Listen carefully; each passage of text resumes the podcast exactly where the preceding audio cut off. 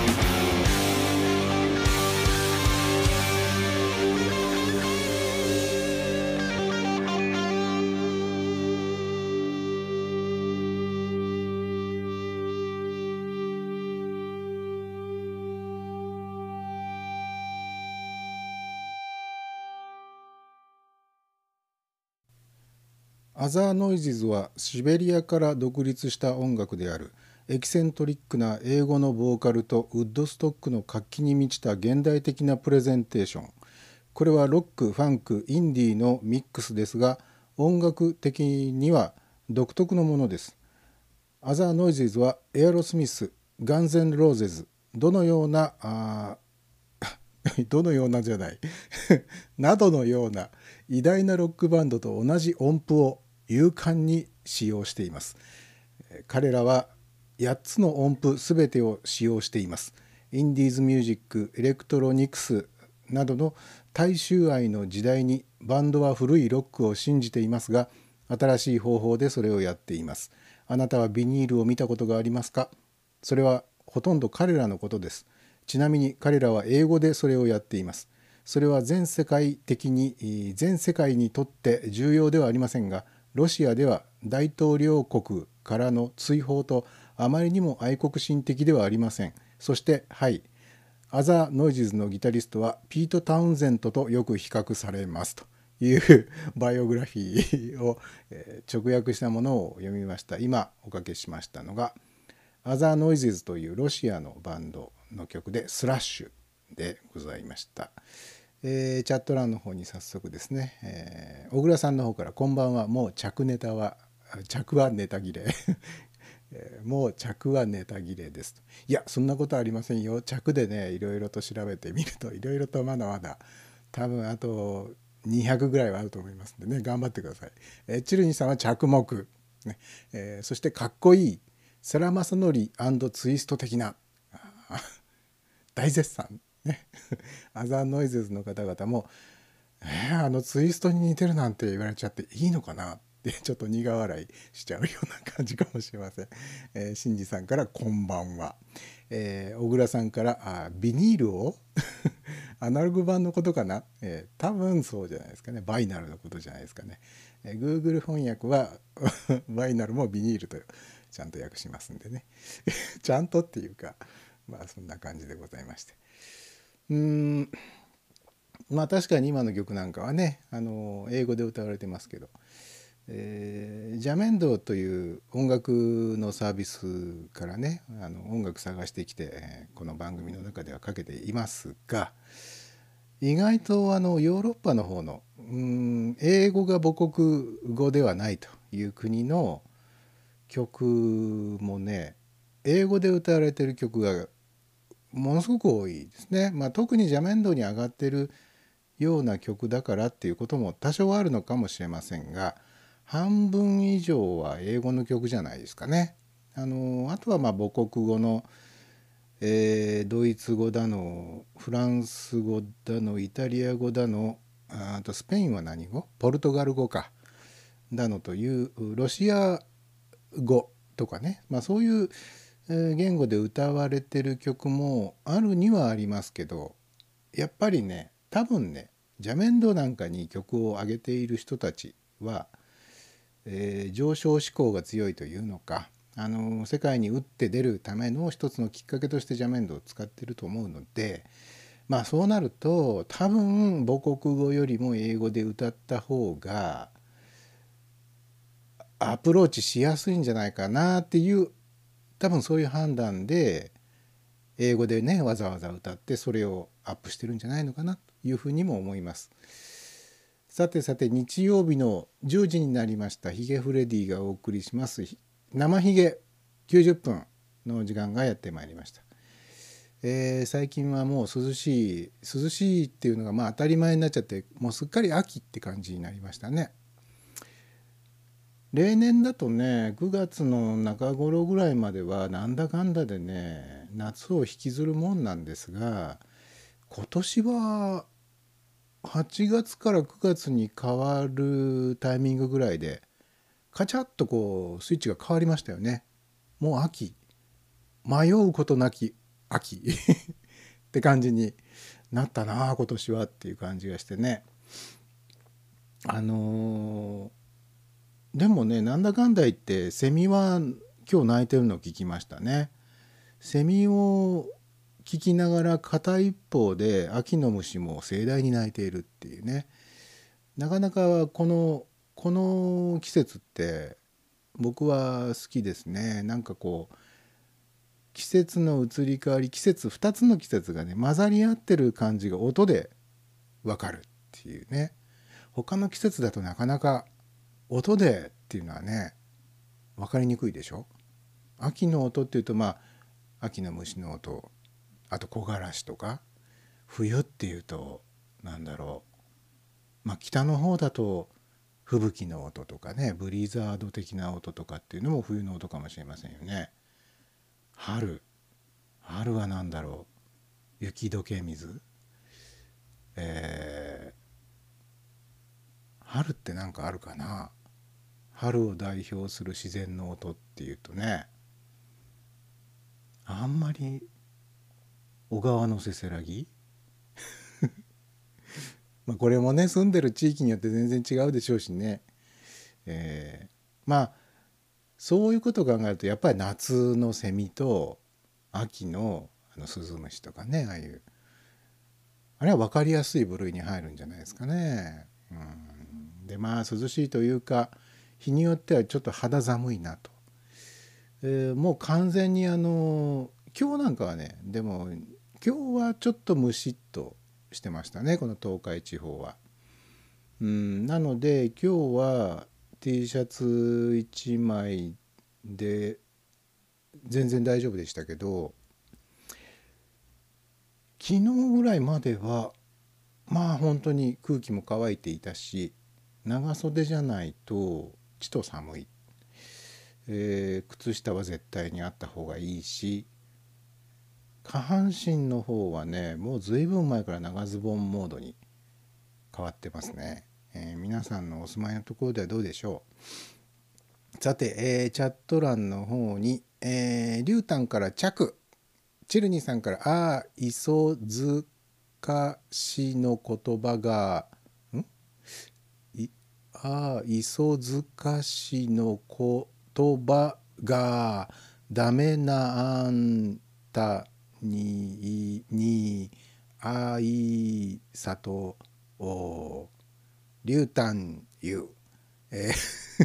ー、でリュウタンからチルさんチュでえー、っとねチルニーさんから「昨日と今日は暑いです」あ昨日も暑かったんですか？あ。は新潟が暑いっていうのはよっぽどですね。ねえ。北国なのに。北国っていうほどでもないか。うん。あのフェーン現象ってやつ？違うか。この季節はフェーン現象ないのかな、えー、まあ地域によってねいろいろでしょうね、えー、さて今日はですね前もってツイッターとかマストドンのインスタンスとかにも、えー、こんな感じでやりますよってね。まあロシアドイツあとどこだっけ、えー、フランスチェコアメリカとね。そういった国々のバンドの曲を集めてお送りしますよというふうに前もって告知しておりましたが。えー、っとね実は昨日チェルニーさんのこのミクスラーからの配信を聞いていてですね番組が終わ終わろうとしている頃ですかね。あのちょうど今日も来てくださってます。小倉さんからチャット欄にねえー、っとチューニーさんとヒゲさんの選曲がいいですねっていうようなね書き込みを、えー、見つけましてその時に僕はたと気づき 気づきましてあそういえばもう選曲のストックがないわと。明日かける曲どうしようみたいな感じで。早速昨日の夜あのチルニさんの配信が終わった直後ぐらいから慌てて邪面堂に飛びまして。いい曲はないかなっつって、えー、昨夜見つけた曲ばかりを今日5曲お送りすると。確かね夏7月だったか8月に邪面堂でいっぱいねいい曲を見つけてストックをねドーンともう何十曲もストック貯めておいてよしこれだけあれば多分2ヶ月ぐらいはいけるぞって思ってたんですよね。えー、したらまあ気が付いたら そのストックをもう全部使い果たしていたっていうことなんですがなんかね最近あの昔僕があのポッドキャストのねフレディオの中で音楽番組「ポッドセーフシャッフル」っていう音楽番組を配信するために、えー、昔はねポッドセーフミュージックネットワークっていうサービスね。で後にえー、っとなんだっけ、えー、ミュージカリー。ミュージカリーってミュージカリーじゃないミュージックアレイか。まあどっちの発音が正しいのか分かんないけど。まあアダム・カリーさんが始めたあのポッドキャストの父ゴッドファーザー・オブ・ポッドキャストって呼ばれてるね。まあ今でも現役のポッドキャスターでありますアダム・カリーさんというアメリカの方もともと MTV の人でしたけれどもその方がポッドキャストっていうものの、まあ、創始者と呼ばれてるような人ですけれどその方が、まあ、ポッドキャストでかけられる音楽を皆さんに提供しようじゃないかっていうことで始めたのが、えー、ポッドセーフミュージックネットワークっていうねサービスでその時にポッドセーフっていう言葉も同時に作られたわけですよ。ポッドで使ってもセーフだよセーフ ねポッドキャストで使ってもセーフだよっていうことでポッドセーフミュージックっていうものが作られてね。えー、でまあそのサービスを長年使って音楽番組を配信してきたんですがそれが23年前に突然なくなっていると。そのサービスがね突然なくなっていたということに気づき愕然とし いやどうしようってなった時にまあいろいろ探して まあそういうの手のね、えー、ライセンス的にあかけられそうだなっていう曲を集めているサービスって世界中にいくつかあるんですが、まあ、僕がいろいろと探した中で一番自分にぴったりと合うというかねあ使いやすいなって思ったのがそのジャメンドというサービスで、えー、最近もうここ1どのくらいだろう？ミクスラーから配信を始めたのが去年でしたっけ？去年の2月かな？んなのでもう1年半以上ですね。もう邪面堂さんにはお世話になりっぱなし。そこで見つけた曲をね毎週ご紹介しているわけですけどなんだかね最近ヒットの確率が高いというかねあの打率がね上がってるような 感じがするんですよね。ああいい曲結構あるな多分ねこう曲の見つけ方っていうか嗅覚みたいなものがねちょっとずつこう精度が上がってるんじゃないのかなと。あのいい曲の確率っていうかねいい曲がどんどん増えているのかどうかはちょっと分かんないんですけどなんとなくここをつつくといいの出てきそうだなみたいな勘がね多分養われてるんじゃないのかなというふうに思うんですけど最近結構ちょっとあのねそれこそねポッドセーフミュージックネットワークの頃はね、えー、30曲も40曲も視聴しまくってやっと1曲あこれはいいかもねっていうのがヒットするみたいな感じだったんですけどね。最近の邪面堂はね10曲で1曲ぐらいのヒットかな。これすごい高い確率ですよ。10分の1っていうのはね。前は本当に40分の1とか50分の1ぐらいだったと思うのでね。本当にあの選曲に時間がすごくかかってたんですけどまあありがたいことに 今日お送りする5曲のプレイリストもね昨夜そうだな。2時間ぐらい選曲作業選曲というかその曲を探す作業を2時間ぐらいで5曲見つけられたんでまあありがたいというかね。まあまたね来週からの分どうしようってことなんですけど、まあ、来週かける曲はなんとか 今日の配信が終わってから来週の配信が始まるまでの間に見つけなきゃなってこれもねいざ始めるまでちょっと腰が重かったりするんですけどあの始めその探し始めて一曲何かねいい曲とパンと巡り合えると楽しくなってくるんですよ。わいい曲見つけちゃったっていうねがぜんこうやる気が出てくる 最初の一曲いいのに出会うまでっていうのはちょっとねさすがの僕でもちょっとした苦行だったりするんですよね。なのでねそろそろエヘン虫の季節かな。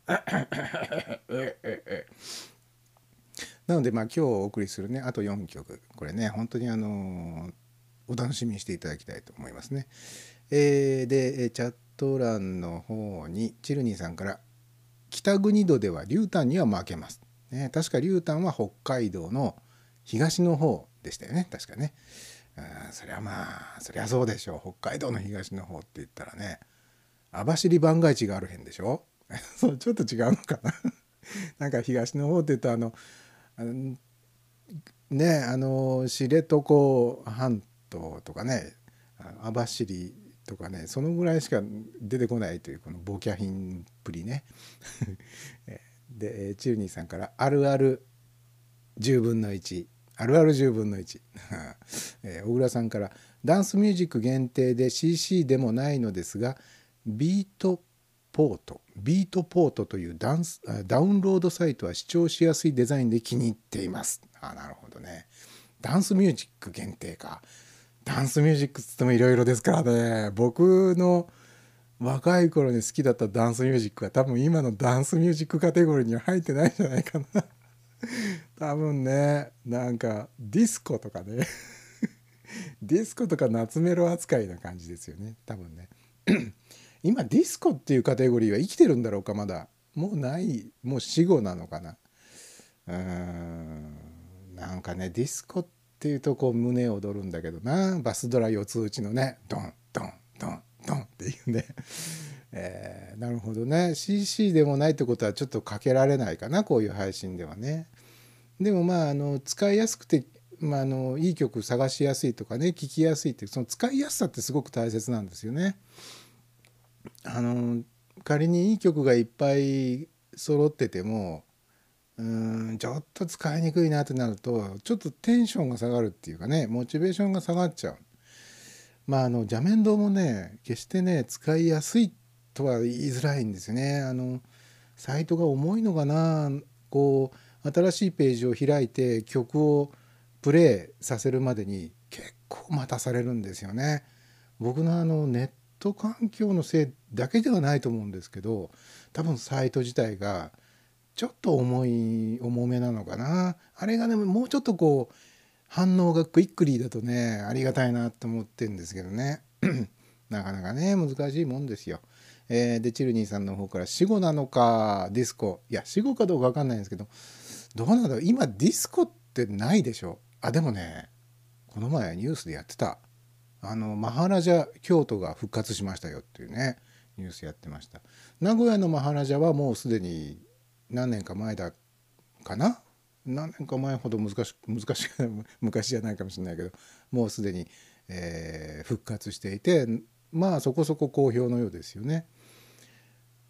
ただねあマハラジャとかっつってもねなんかねうん脚光を浴びてる時間時間帯じゃないやあの時代がですね 今日は今日はなんかあの言葉がうまくチョイスできてないんですけどね。なんかバブルの頃みたいな印象が強いんですよね。バブルの頃のお立ち台があった頃のディスコみたいなね。違うんだよなってあの頃のそれは確かにあの頃もディスコはすごく盛り上がってたでしょうがあの70年代後半からなんだよな。70年代の中盤から80年代の前半ぐらいなんだよなディスコの黄金期は。だからあの頃のディスコどうせ復活させるんだったらあの頃のディスコがいいなって思うんですけどね。まあ人によっていろいろでしょうね。ディスコっていう言葉を聞いた時に連想するものがねあの、戦争をパタパタさせながらお立ち台の上で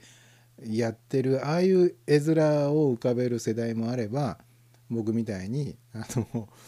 アフロヘアとマンボウズボンみたいな感じの ディスコを思い浮かべる人と、まあ、全然こうジェネレーション的にね相入れないものが、まあ、あってあるあるのは、まあ、当然なんでしょうね。えー、あそうだこの辺で曲いかないと。えー、次にねご紹介するのはドイツのバンドです。うんとねこれ何と読むんだろうなトルトルンディッチョ もう本当にローマ字読みでね正確な、えー、発音が分かんないですけどトルンディチョかトルンダイチョなのかなドイツ語ってどうやって読めばいいのかな、えー、そういうそのバンドの曲をお送りします。えー、ジャメンドに、えー、載っているバイオグラフィーの、えー、と直訳ですね、えー、Google 翻訳による直訳の部分をご紹介します。えー、こんにちは世界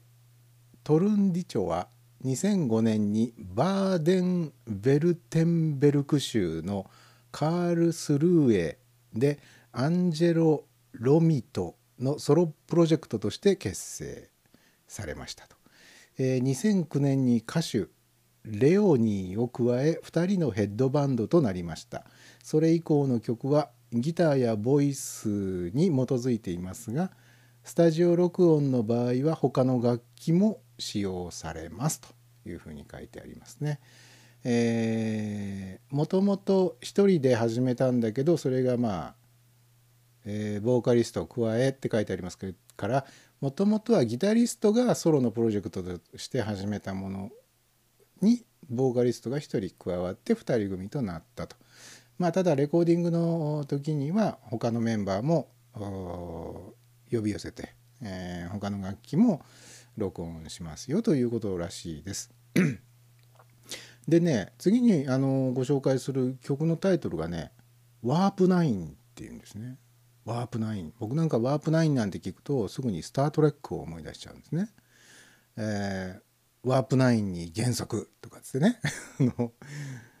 いろいろあるんでワープにもいろいろあるんですよ。あのエンタープライズ号がねワープ飛行するでしょ？するでしょつって言われてもねそういう「スター・トレック」だとかサイエンスフィクションに全く興味のない人にとっては「は?」っていう話かもしれませんけどワープにもいろいろありましてね、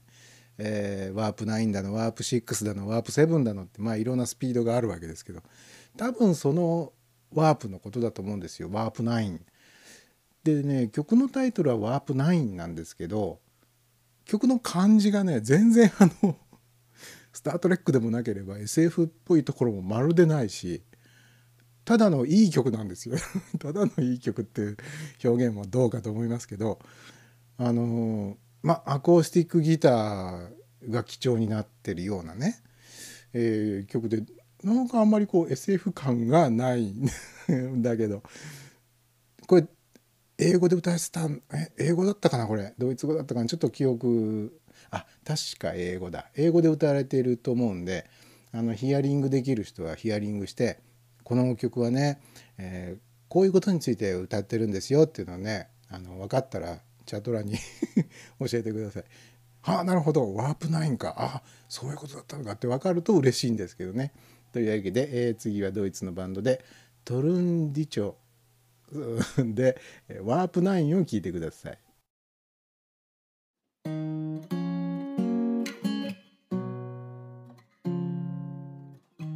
When I once was a child, all was magical. My friends and I played all the day and night. It happened that we're sitting in a spaceship on the bridge. Commander Stephen told me then, Oh, we will fly. At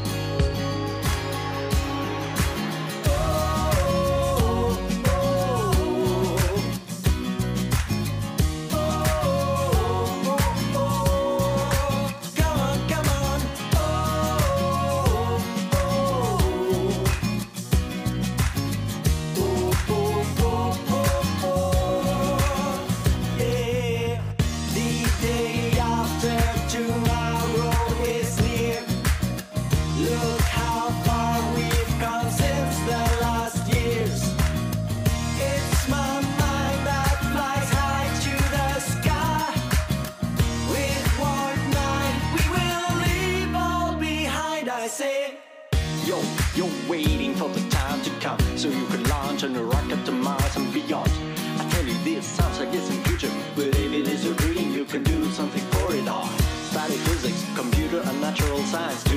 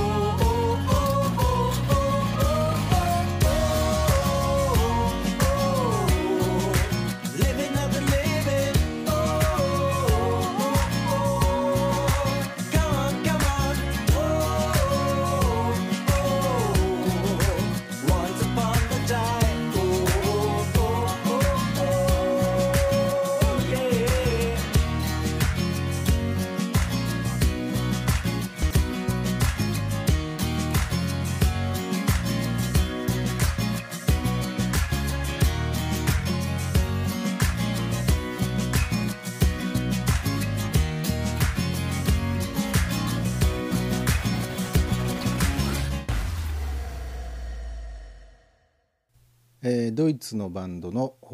トルンジチョでワープナインを聞いてもらいました。えーっとチャット欄の方にシンジさんから「うん重い」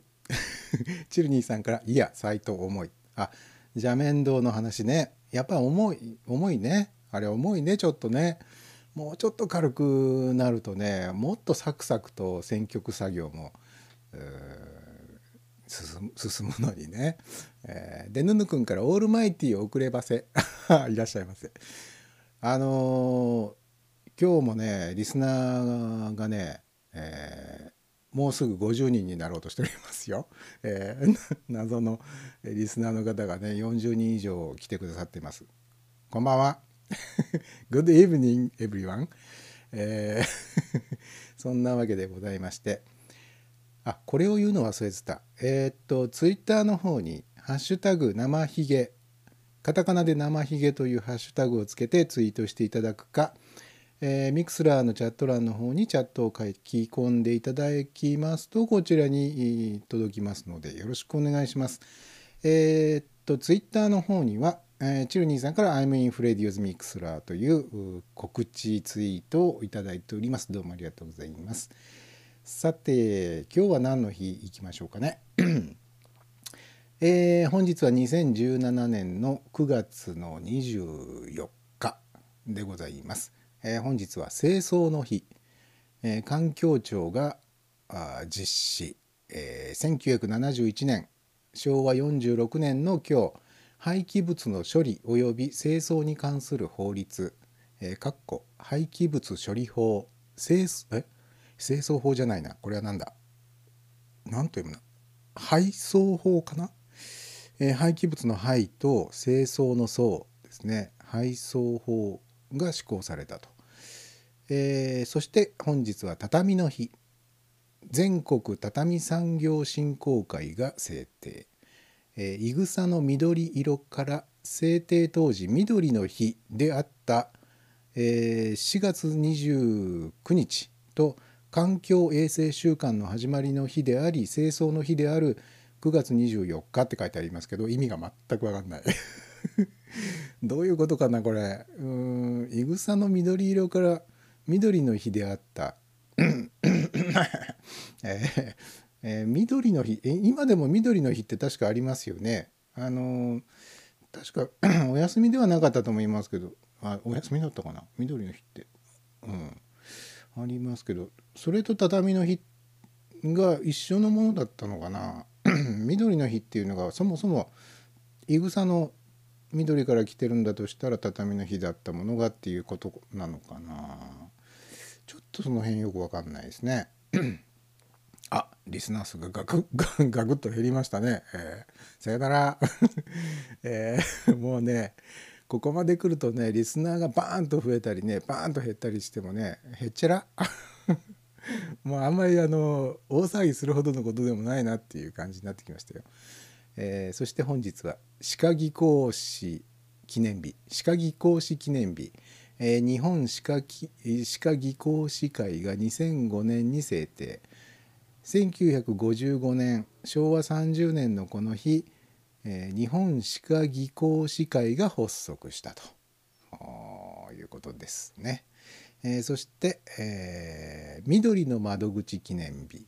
1965年昭和40年のこの日、えー国鉄の全国約150の駅にコンピューターを使った指定席、えー指定せ指定券コンピューターを使った指定券発売窓口緑の窓口が設置されたと。ほう昭和40年でコンピューターを使ってましたか。はあ昭和40年当時のコンピューターっつったらものすごいあの巨大なタンスみたいな やつじゃないですかあのオープンリールレコーダーのオープンリールみたいなのがくるくるくるくる回ってるようなああいうイメージのコンピューターだった頃じゃないですかね。そうですか。その時代にもう国鉄はコンピューターを導入して指定指定席の販売をやり始めたわけですね。それが緑の窓口だったんだ。あ何回か前にもね緑の窓口ってあんまりあのああんまりじゃないや。緑の窓口を使う人が多くって、えー自動販売機でチケットを買う人が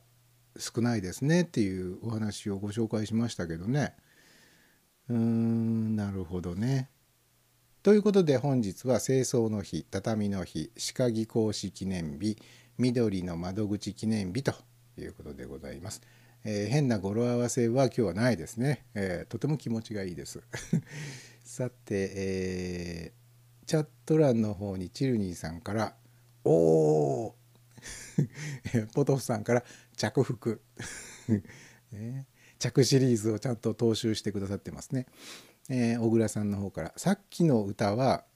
えー子供の頃友達と遊んだり「スター・ウォーズ」に影響を受けて宇宙や SF を好きになった記憶がテーマのようです。ほうさすが小倉さん。素晴らしい。でここに YouTube の URL が貼り付けてくださってますね。ああじゃあ YouTube にも公開されてるんですねなるほど子供の頃の記憶っていうかこう一種のノスタルジーみたいなものがテーマになってるから「ワープナイン」っていう曲のタイトルなんだけどああいう感じの曲調だったわけでね わけでねって わけですね。なるほどね。ああこれで合点がいきましたよ。はあ、ははあ、で小倉さんから YouTube の説明に書いてありました。書いてあったんだ。あでも多分あれでしょ英語かなんかで書いてあったんでしょ そうか。ああ納得しました。小倉さんどうもありがとうございます。なるほどね。はい。さてどうしようかな。あの 何の話題に行こうかな。あの皆さんはねオタクですか？唐突な質問ですけど皆さんはオタクじゃないでしょうかね。あの僕はねオタクではないと思うんですね。うんまあオタクっていう言葉がいつ頃生まれたのかちょっとよくわかんないんですけど拓八郎さんとかが出てきた頃なのかな。あのうーんネクラなんていう言葉が生まれた頃と大体同じぐらいの時期だったような気もするんですけど、え最初はねやっぱり日本でもオタクっていう言葉はちょっとこう部別的なというかねうん小バカにしたようなあの人オタクだからなみたいな感じでちょっとこうネガティブなイメージがありましたけど最近は結構普通にオタクオタクって普通に使われますよね。さしてオタクでもないものをオタクって言ってみたりとかね。オタクっていう言葉が生まれる前だと何ていう言葉使ってたんだろう。マニアなんとかマニアとかなんとかファンとかそんな感じかな。オタクっていうのとやっぱりちょっとこうニュアンスは違うんですよね。オタクっていうともう少しこううーん 湿りっ気があるっていうかなうーん独特のこう生温かさがある僕なんか感じるんですけどねそのねあのーあれですよ。うん。チャット欄の方にね小倉さんから、えー僕はかなりのオタクです」と「ほうアニメはほとんど見ないですけど」と書いてありますけど、えー小倉さんは何オタクなんですか？あでえーっとね、えーチルニーさんからハートが届いています。で、えーあ間違えて触ったと。チルニーさん間違えるの多いな。ああれですよ。多分ねあのースマホでしょ？スマホでお聞きになってんじゃないですかこれ。ね。スマホだとね、あのー指が画面に何かの調子で触れちゃったりするとね、あのー全然あのいいなーなんて思ってもいないのにハートが送信されちゃったりするわけですね。で、えーぬぬくんとりゅうたんからもハートが届いてます。ね指が滑っちゃったのね2人揃ってね。はいはい。でポトフさんから、えー中学の娘にとってオタクは褒め言葉のようです」あーついに時代がそこまで行きましたか。ねあのとなると今の日本においていわゆる昔のオタクみたいにちょっとこう小バカにしたようなというかうーんちょっと差別的な意味合いを込めた表現って何どんな言葉があるんですか？ないのかな？今は。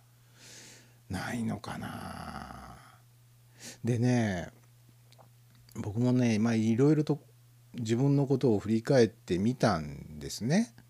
えー チャット欄にあの、えーポトフさんからもハートが届いていてリュウタンから「私はちゃんと送ったのに」と。ごめんね。手が滑ったわけじゃないんですね。あ あハートありがとうございます、えーでチェルニーさんから「うちの娘もオタクですねリュウタン牛」娘さんは何オタクなの？ねえ。えーでリュウタンからチルさん牛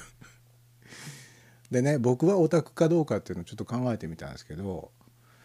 そうねあの多分ね昔だったら自分はまあオタクっていう言葉がなかった頃ね自分はちょっとこれには自信があるなちょっとこれにはこだわりがあるぞとかねちょっとこの分野に関しては他の普通の人よりも詳しいぞっていう部分がまあ自信があった部分っていうかな。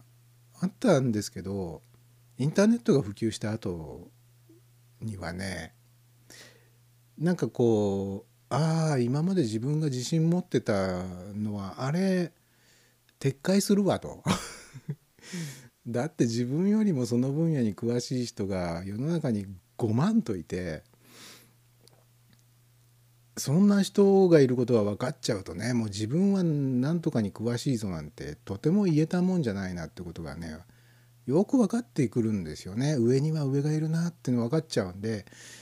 まあそれ以降は僕は別に自分のことをねオタクとも思わないし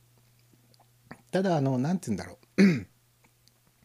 ちょっとオタクでもマニアでもないんだけどフェティッシュな部分っていうのはね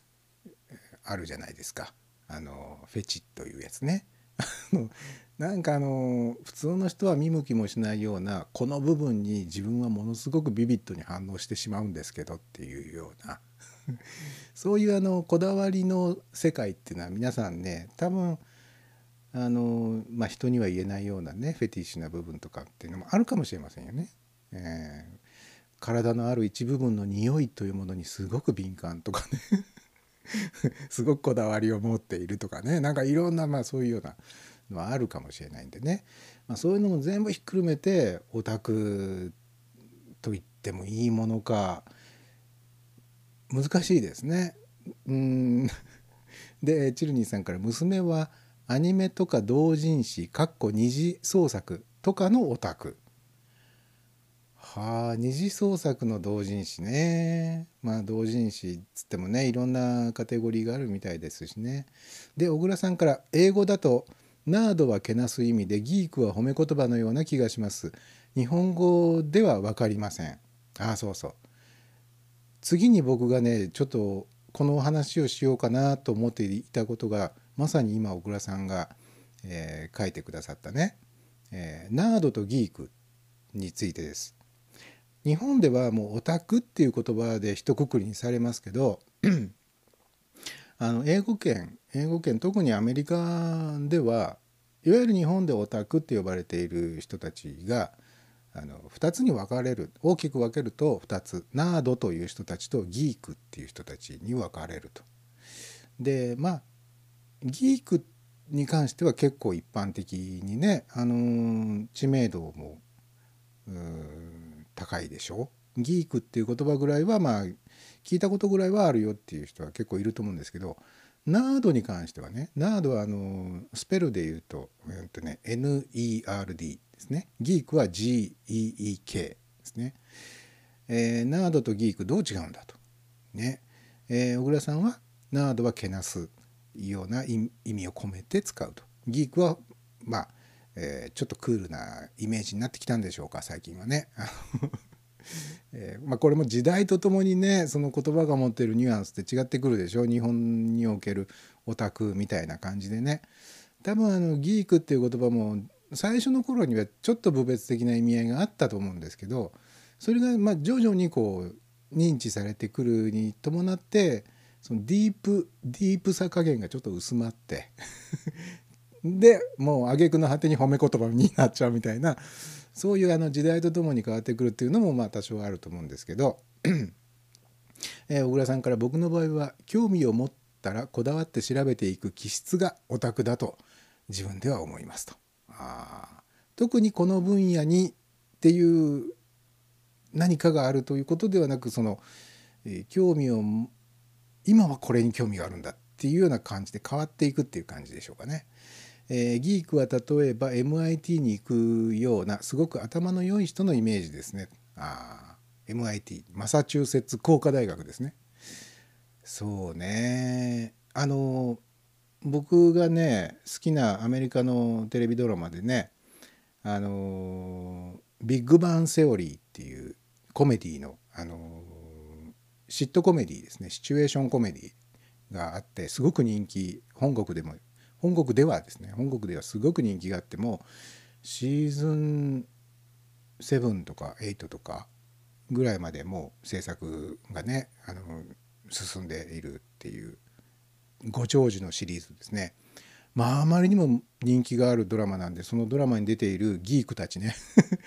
まあギークなのかナードなのかっていうのはちょっと多分ギーク多分彼らは自分たちのことギークだと思ってるんだと思うんですけどちょっとナードな感じもありますね。ナードな感じもちょっとありつつのその辺ちょっと難しいですね。日本から見ているとね彼らがどうなのかって。まあそのドラマ見たことのない人にとっては何の話をしているのやらという ことかもしれません。まあそのあれです。ビッグバンセオリーっていうねあのいわゆるギークな若い子たちの群像劇みたいな、えーコメディなんですけど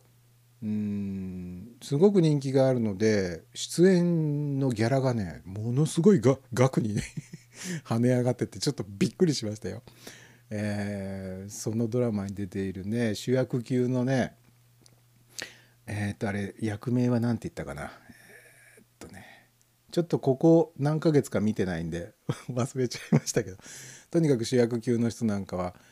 え1話分のギャラが何千万円とかその そんな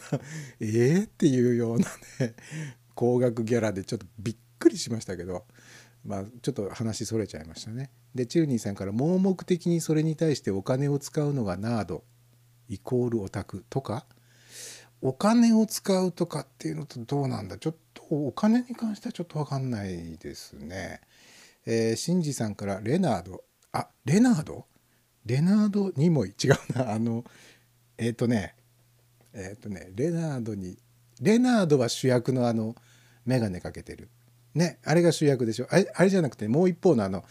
えっ、と C3PO みたいな 方。あのねひょろひょろっとねあの七節みたいな感じのあれはなんなんて名前だったっけ？えーっとまあいいや。で話がちょっと長くなっちゃったんでこの辺で曲いきます。えーっと本日の3曲目。次はねフランスのバンドです。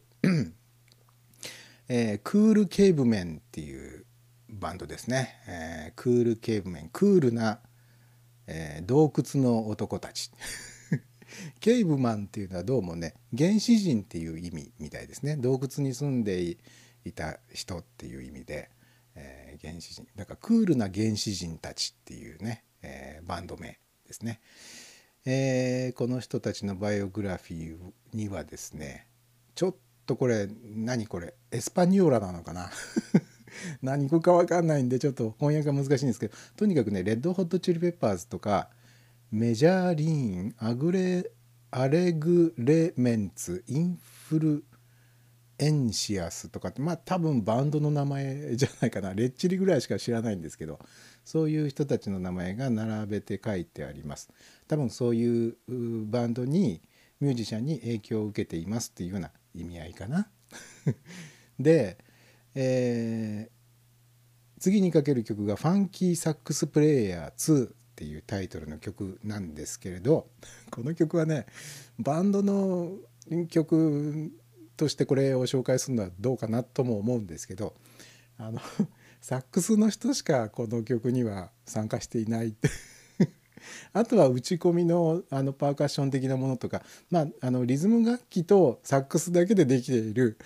ちょっと特殊な多分このバンドの人たちの曲の中でも一番特殊な 例外的な曲だと思うんですけどまあたまたま視聴して気に入っちゃったんでこの曲をかけたいと思います。えーファンキーサックスプレイヤーというだけあって、えーサックスが、まあ、大きく、えーフィーチャーされてるんですけど、あのーバンドのねウェブサイトを見に行ったらどうやらこれね7人組のバンドらしいんですよ。でもね中にはねそのサックスプレイヤーいるんですけど1人しかいないんですよね。でも次の曲はサックスがもう何本も入ってるので多分多重録音1人で多重録音して撮られた曲だろうと思われます。えーというわけで次はフランスのバンドクール・ケイブメンの曲で「ファンキー・サックス・プレイヤー2」を聴いてください。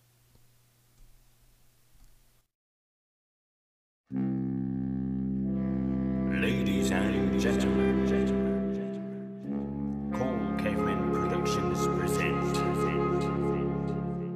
the funky sax player.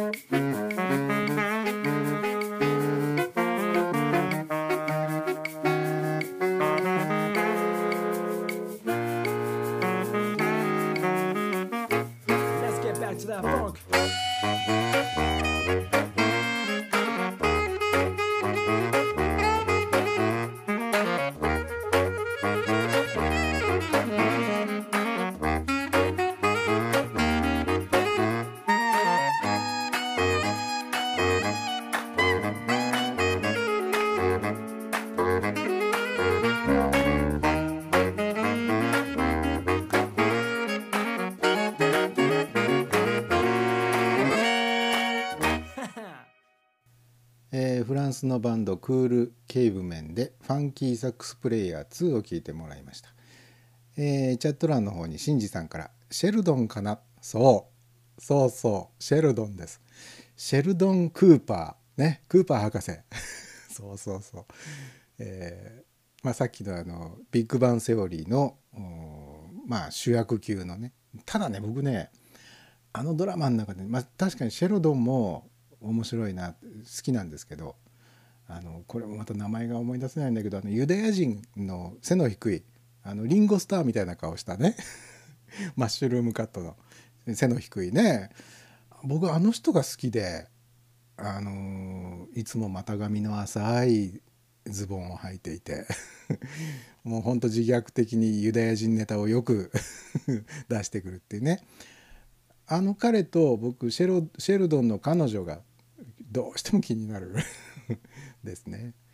であのさっきのねあの、まあ、日本で言えばオタクっていうふうに一括りにされる人たちですけどアメリカだとナードとギークに分かれると。でそのナードとギーク何が違うのっていうのが解説してあるページが、えー、ギガ人にありましたこれはちょっと古い記事かないつ頃の記事かちょっと分かんないんですけど、えー、この記事をちょっと引用しますね。えー、オタクという言葉で表現される人のことを英語のスラングではギークあるいはナードと呼ぶことがあります。えー、実際にはオタクとギークオタクギークナードの間にはちょっとしたニュアンスの違いがありまたギークとナードの指しているものも別物ですがどうも分かりにくいものと書いてあります。僕ね初めてナードっていう言葉を聞いたのはもうこれ随分前に見た映画随分前っつっても何十年も前じゃないですけどね多分10年近く前いや10年以上かもしれないなあのね「ナーズの逆襲」っていう映画を見たんですよ。でまあそこには違う違う。ナーズの逆襲じゃない。僕ねナーズの逆襲って覚えてたんですけど実はナーズの復讐っていう 放題が正しいみたい。ナーズの復讐、えー、全然ね映画の名前名前じゃない。内容覚えてないんで ないんですけれども。ああなるほど。オタクのことをナーズ。ナーズっていうのはあの複数形だからナーズになってますけど単数形だとナードですね。NERD ですね。あナードっていう言葉があるんだっていうのを、まあ、その映画を何かで見た時に知ったと。あえギークの他にナードっていう言葉もあるんだ何が違うんだってまあその頃からずっと何が違うんだろうって思い続けてるんですけど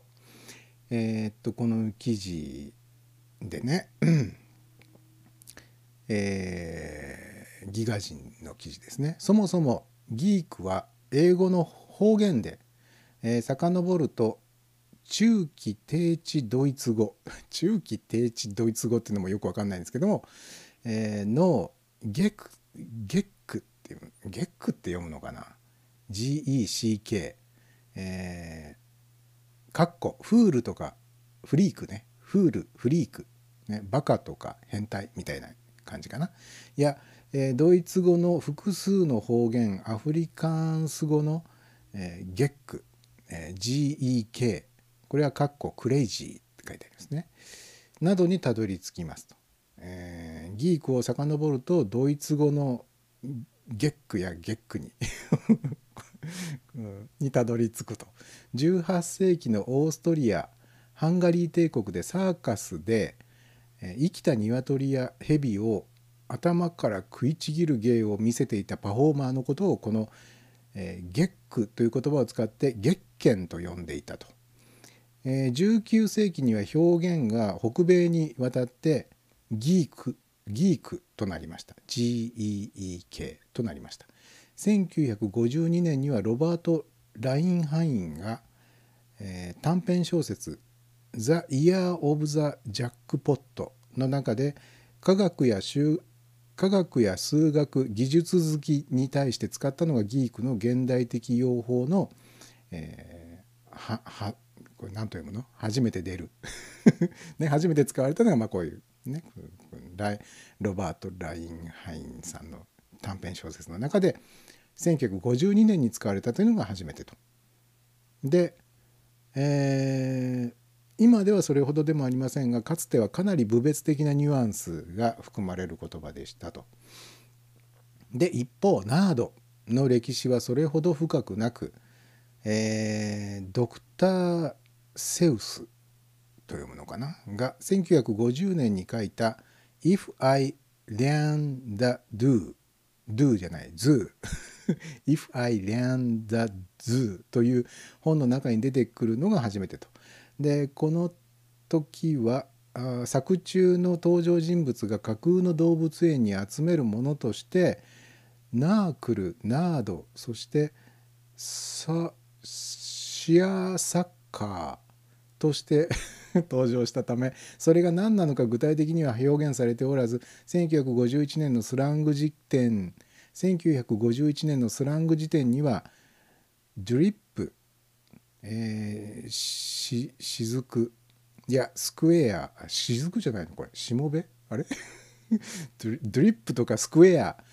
の同意語として掲載ちょっと分かりにくいねこれね。ごめんね、えー、しかし1960年代から1970年代にかけて同じ発音のナード、えー、これがねスペルが違います。さっきまでは NERD だったんですけど、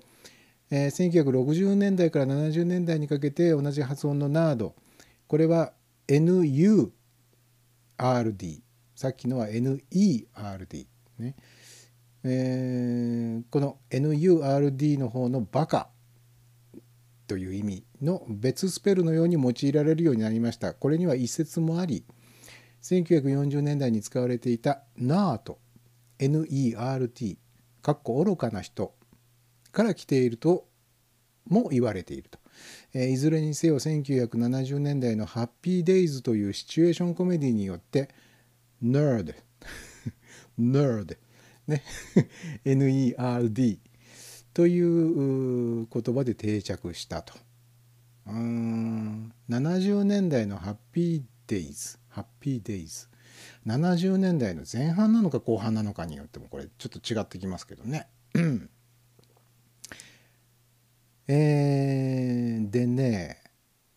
今のところまだ全然ギークとナードの違いについて一切触れて触れてないですね。語源の違いが今のところちょっと分かったかもっていう段階ですね。えー、さてギークはアーリーアダプターで特定のニッチな部分については専門家というぐらいの趣味ライフスタイルを持っています。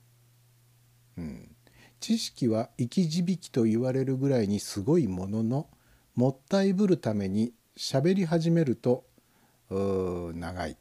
皮肉の書かれた T シャツを着ている。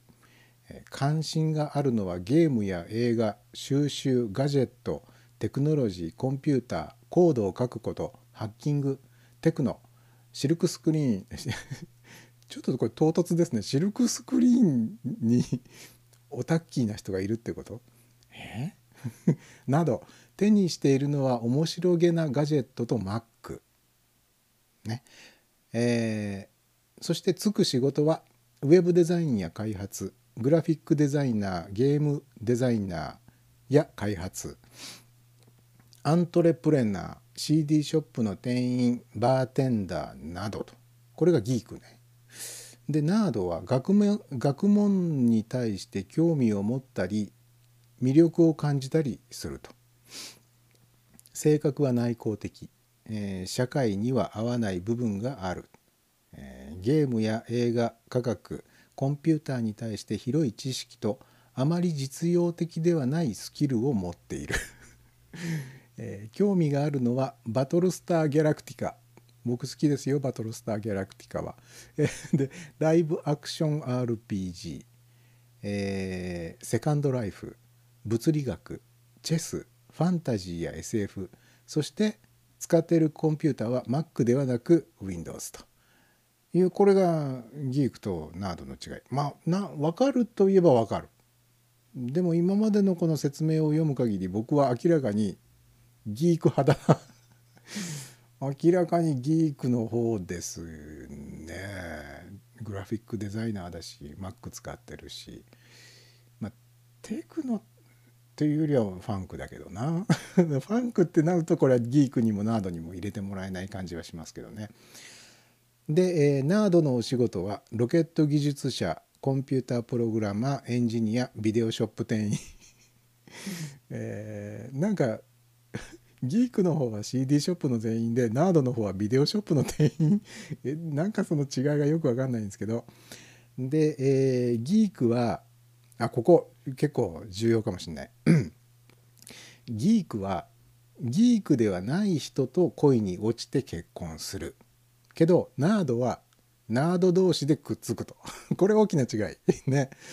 で、えーギークと呼ばれて気持ちがいいと思っている人は41%なのに対しナードと呼ばれて気持ちがいいと思っている人は 24%41% に対して24%まあギークって呼ばれればまあまんざらでもないけどナードと呼ばれるとちょっとおいおいと。嫌だなと思うわけですね。またナードよりはギークという言葉の方が好きだという人が87%、えー比較するとナードの方は悪いイメージが強いようですと、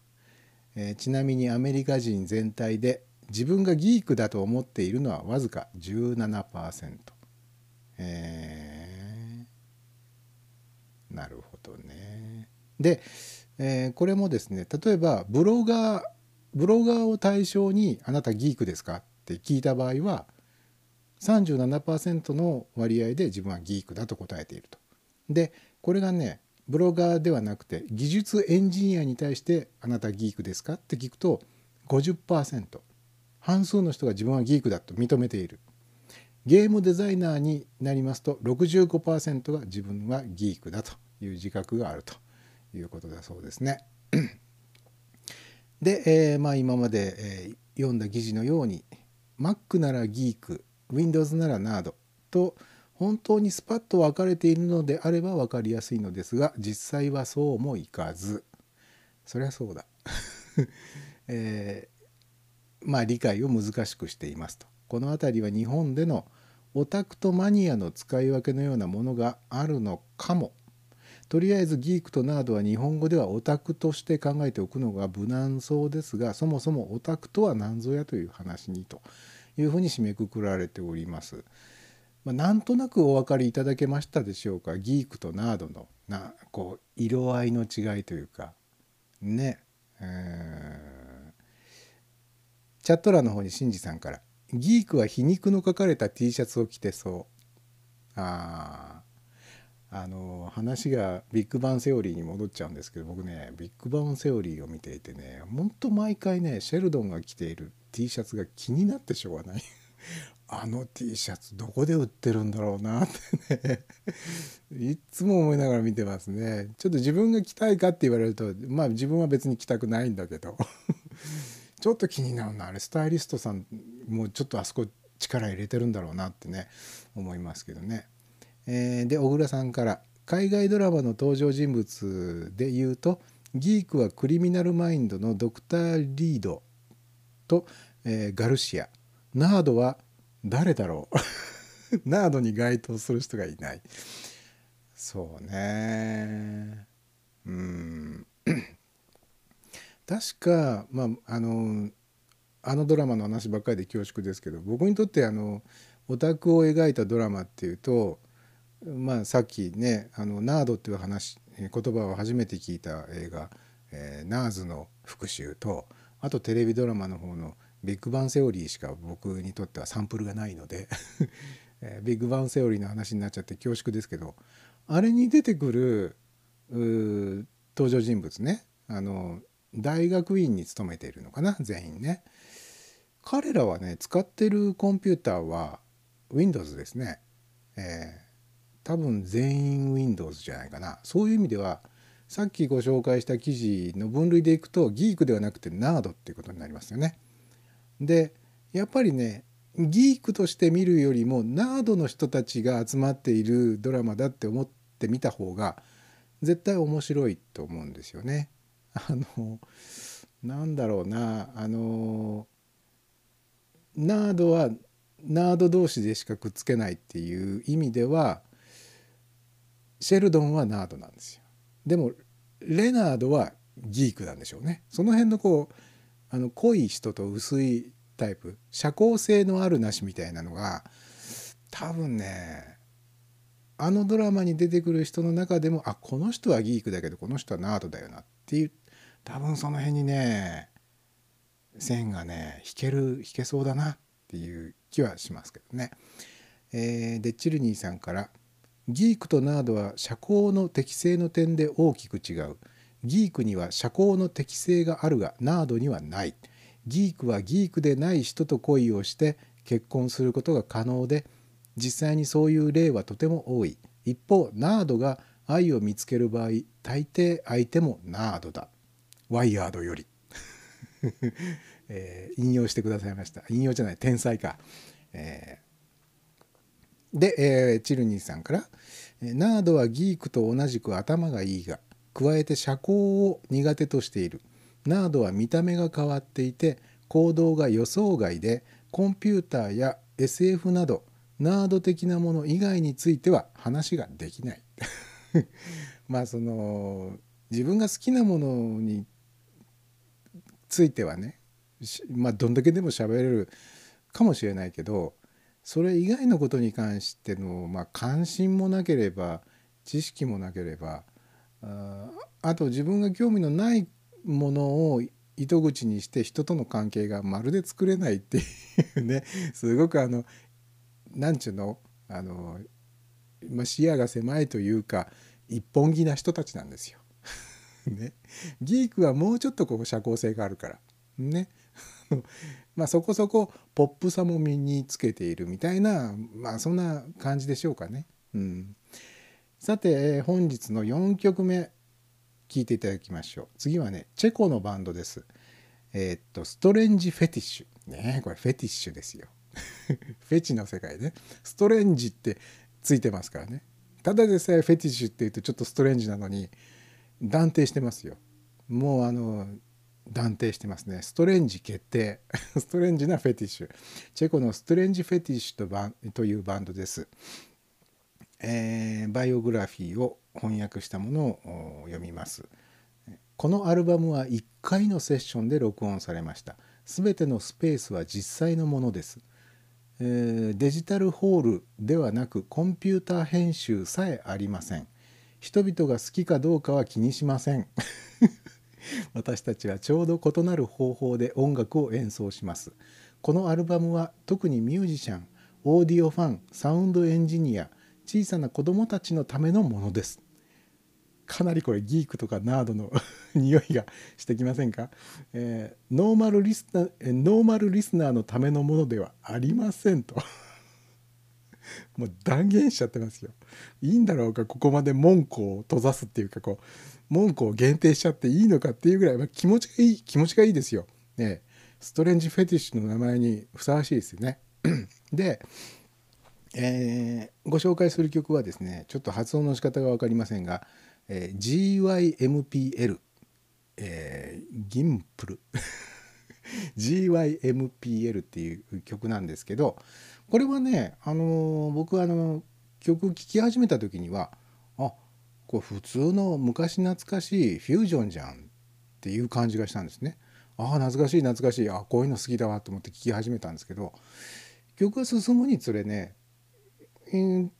ちょっとねこうあやっぱりストレンジフェティッシュなところあるわと。あのなんつうんだろうな、ま、プログレっぽく変拍子になったりとかね。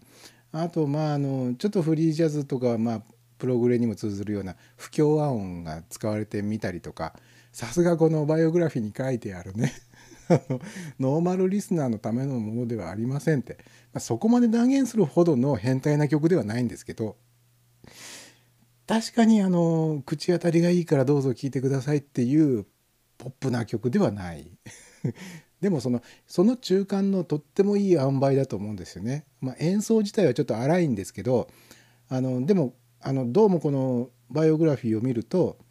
あのコンピューター編集もしてないし一発撮りで撮ってますみたいなことが書いてあるんでまああの一発撮りですからねあの演奏が多少荒いし勢いだけでバーッと撮っちゃったみたいなところもまああそれはねそれはそれでかえって好感が持てるっていう感じで僕は結構あの好きな、えー曲ですね。このバンドに関してはちょっと他の曲も聴いてみたいなと、えー思いますけどね、えーではチェコのバンドで「ストレンジ・フェティッシュ」うんタイトルが GYMPL という曲を聴いてください。「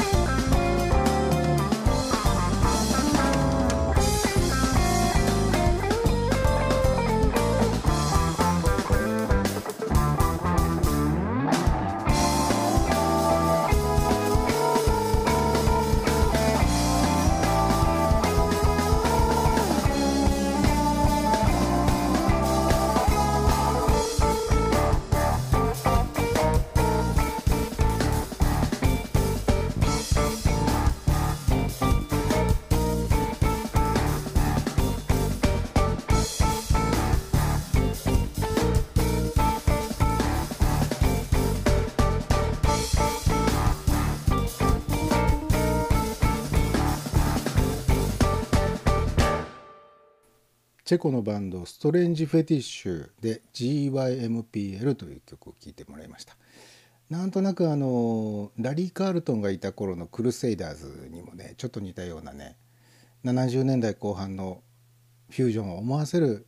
ところもありつつのっていうところが面白いですねこの曲っていうかねこのバンドのね。えー、で新次さんの方から「いいね」と頂いております。気に入っていただけましたでしょうか？あで人さんの方から「こんばんは」と「あどうもこんばんは」もうねあと 予定では予定ではっていうかねあの希望としてはあと13分ぐらいで終わると思います。多分終われませんけどね、えー、でチルニーさんから「人さんこんばんは」と、えー、で人さんの方から「えー、なんか手を挙げている絵文字が届いております。さてあのさっきのねあのオタクに関してのお話。これはね前振りだったんですよ。実はあのまあギークとナードの違いっていうのはねとてもね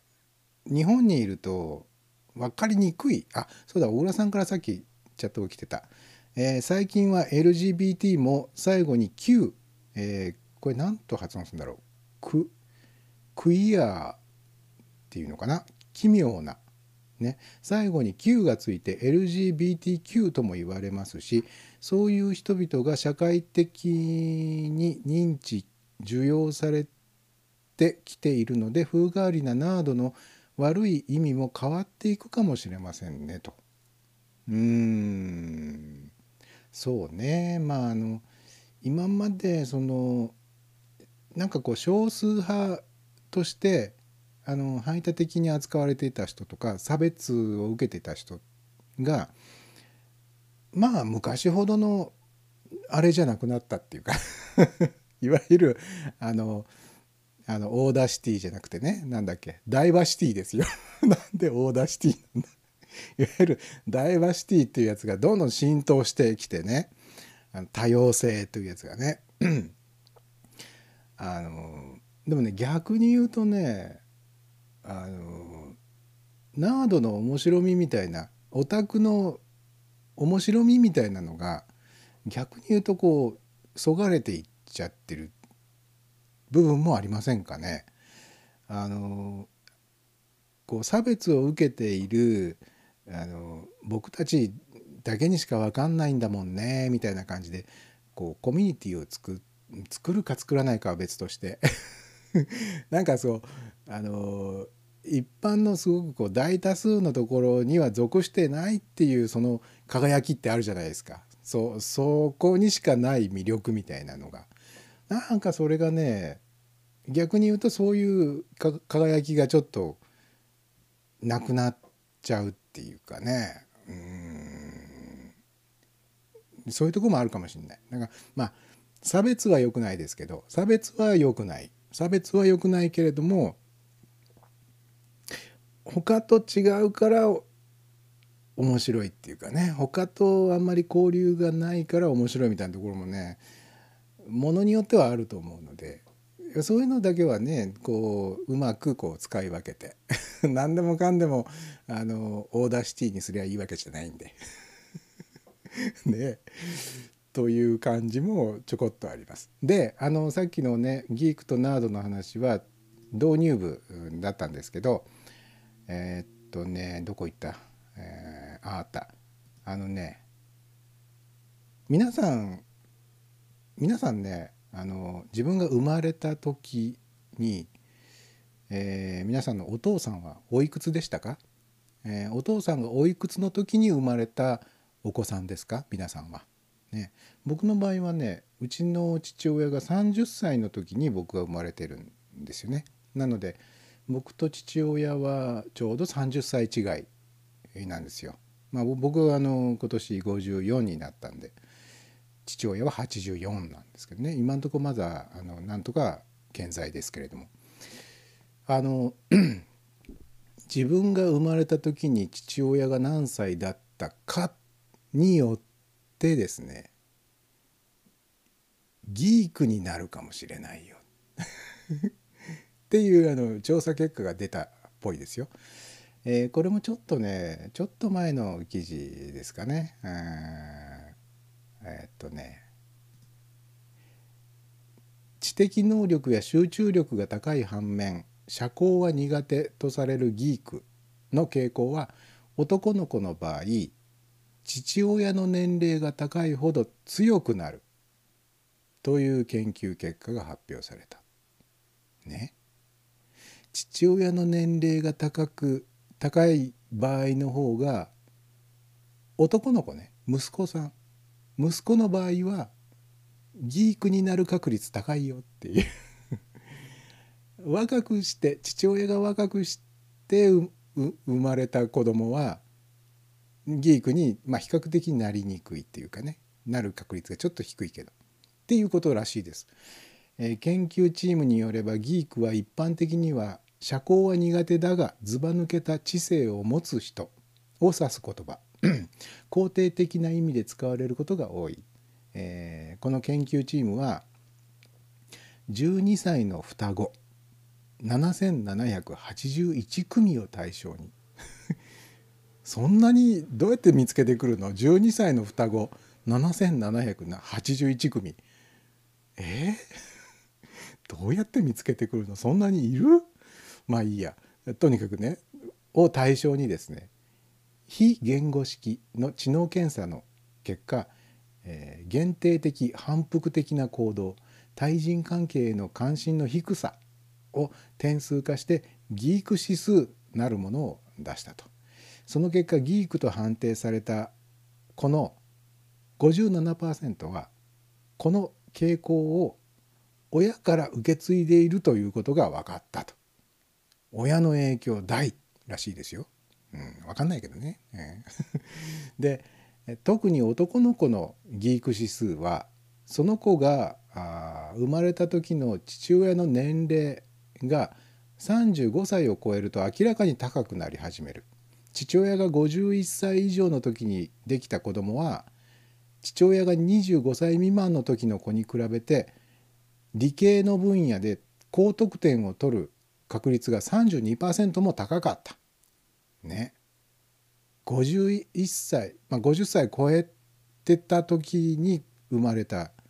息子さんがね理系が得意だよって 少なくとも父親が25歳未満だった時の場合に比べると32%も理系が得意率が高い。ね。で一方女の子のギーク指数っていうのはどうなんだっていうとこれが不思議なことに全くそういった相関関係というんですか、えー、が見当たらない、えー、父親の年齢との間に目立った関連性は見つからなかったということだそうですね。なんだそれって感じ まあ僕の場合は僕が生まれた時に父親30歳ですから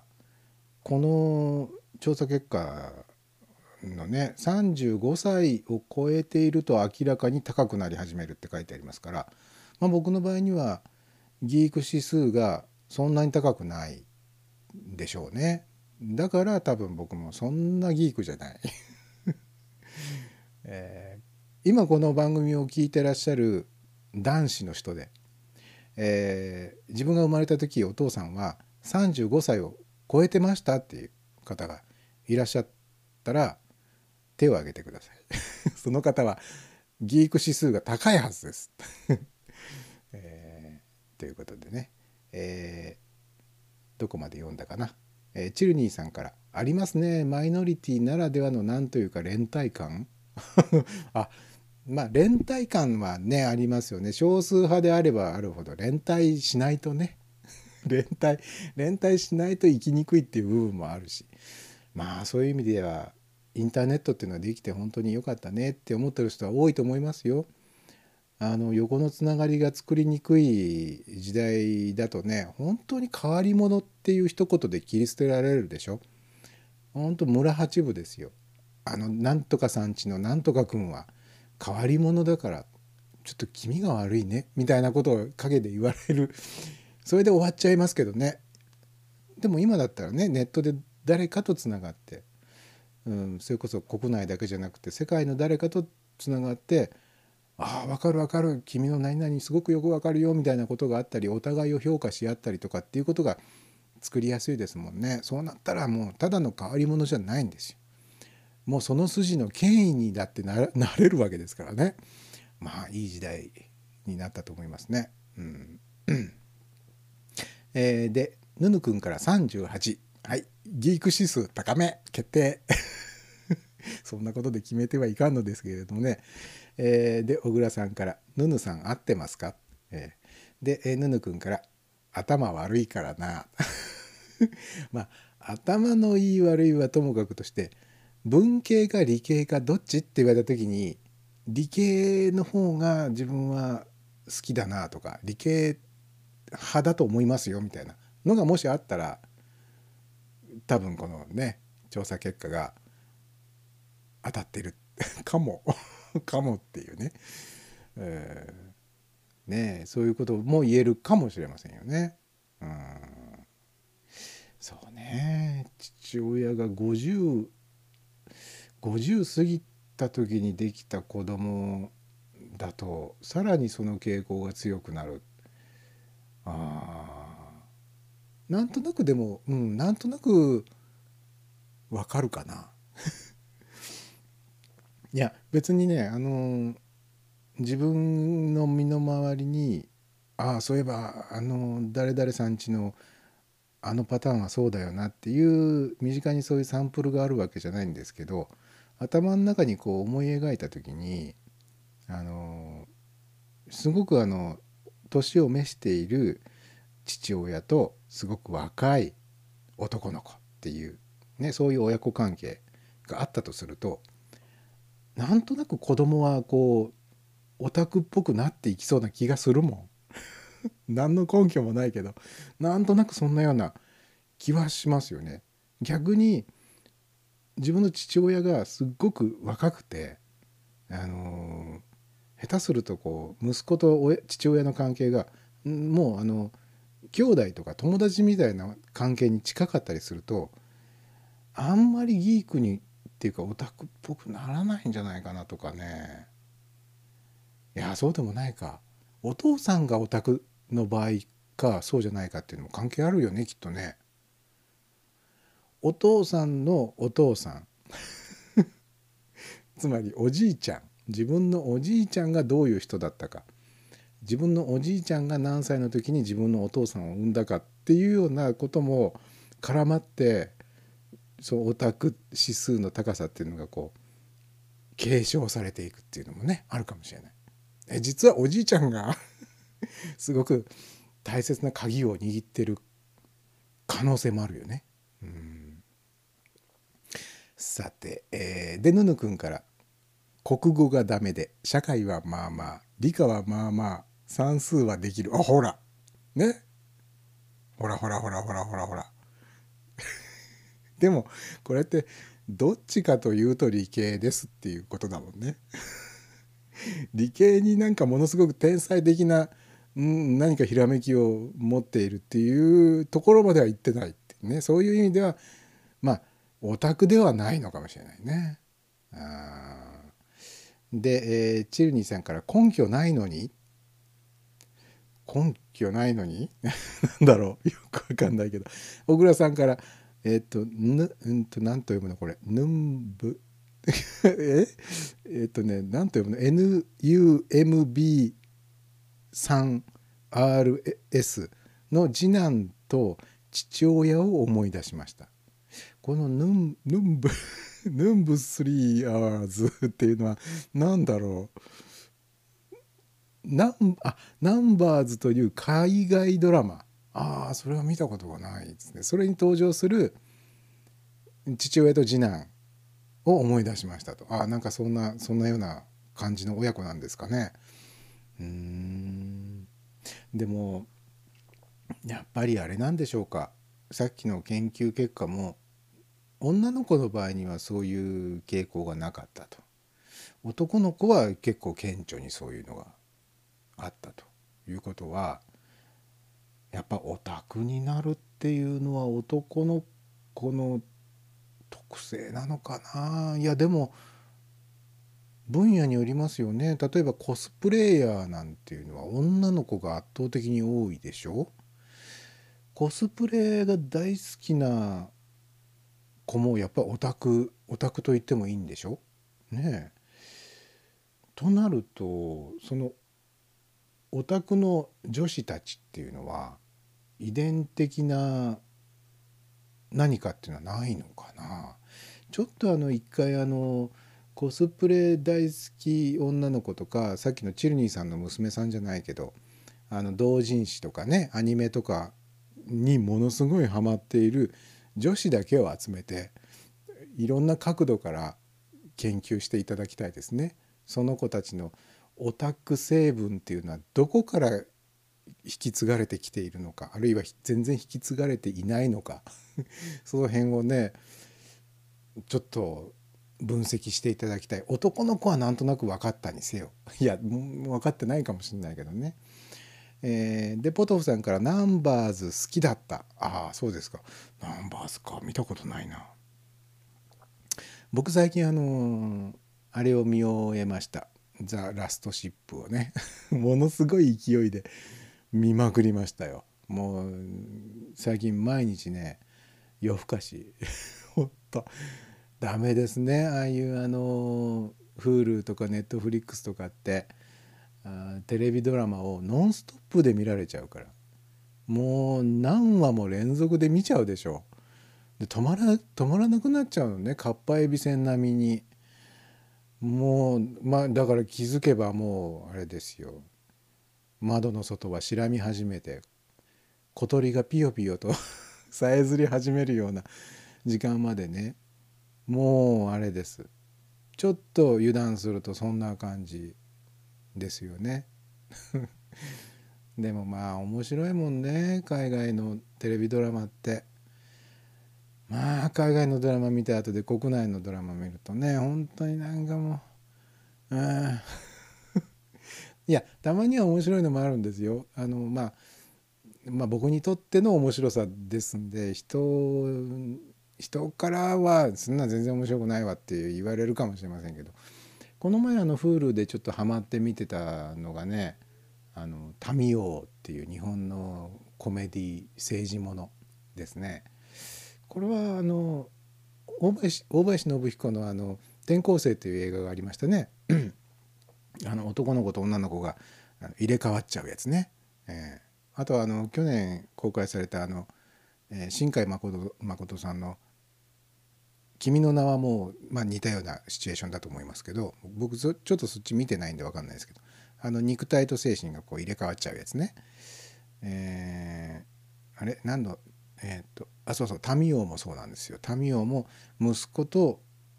父親が入れ替わっちゃうっていうねやつで。まあそれ結構面白かったですけどね。うん。日本のテレビドラマだとコメディでたまに当たりが僕の場合にはあるかなっていう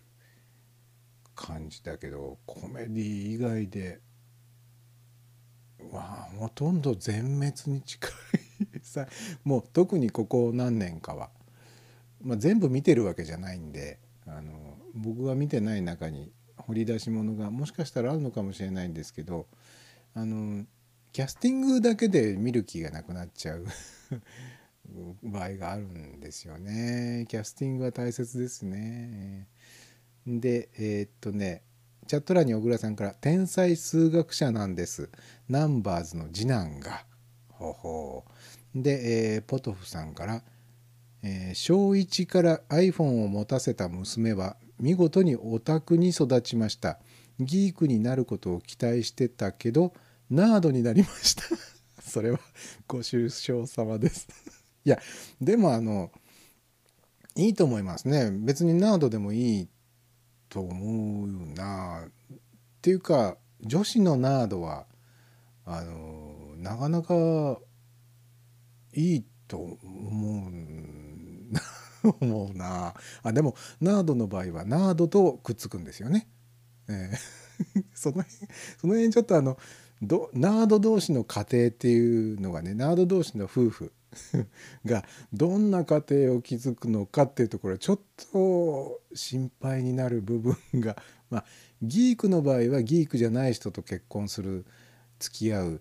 ことが多いらしいですからまあその辺は多分バランスが取れるのではないかと思うんですがナードとナードってなるとすごく高密度ナードができちゃうわけ だけでしょ？のあの濃縮ナードができちゃうわけでしょ？ちょっと怖いなって思いますけどね。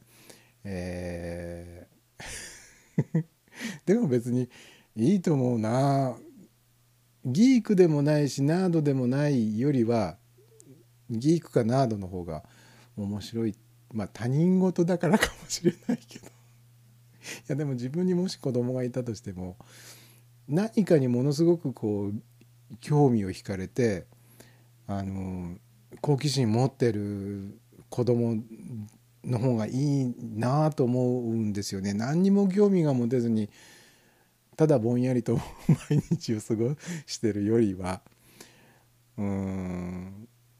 まあ、僕なんかずっと子供の頃絵ばっかり描いてる、そういう意味では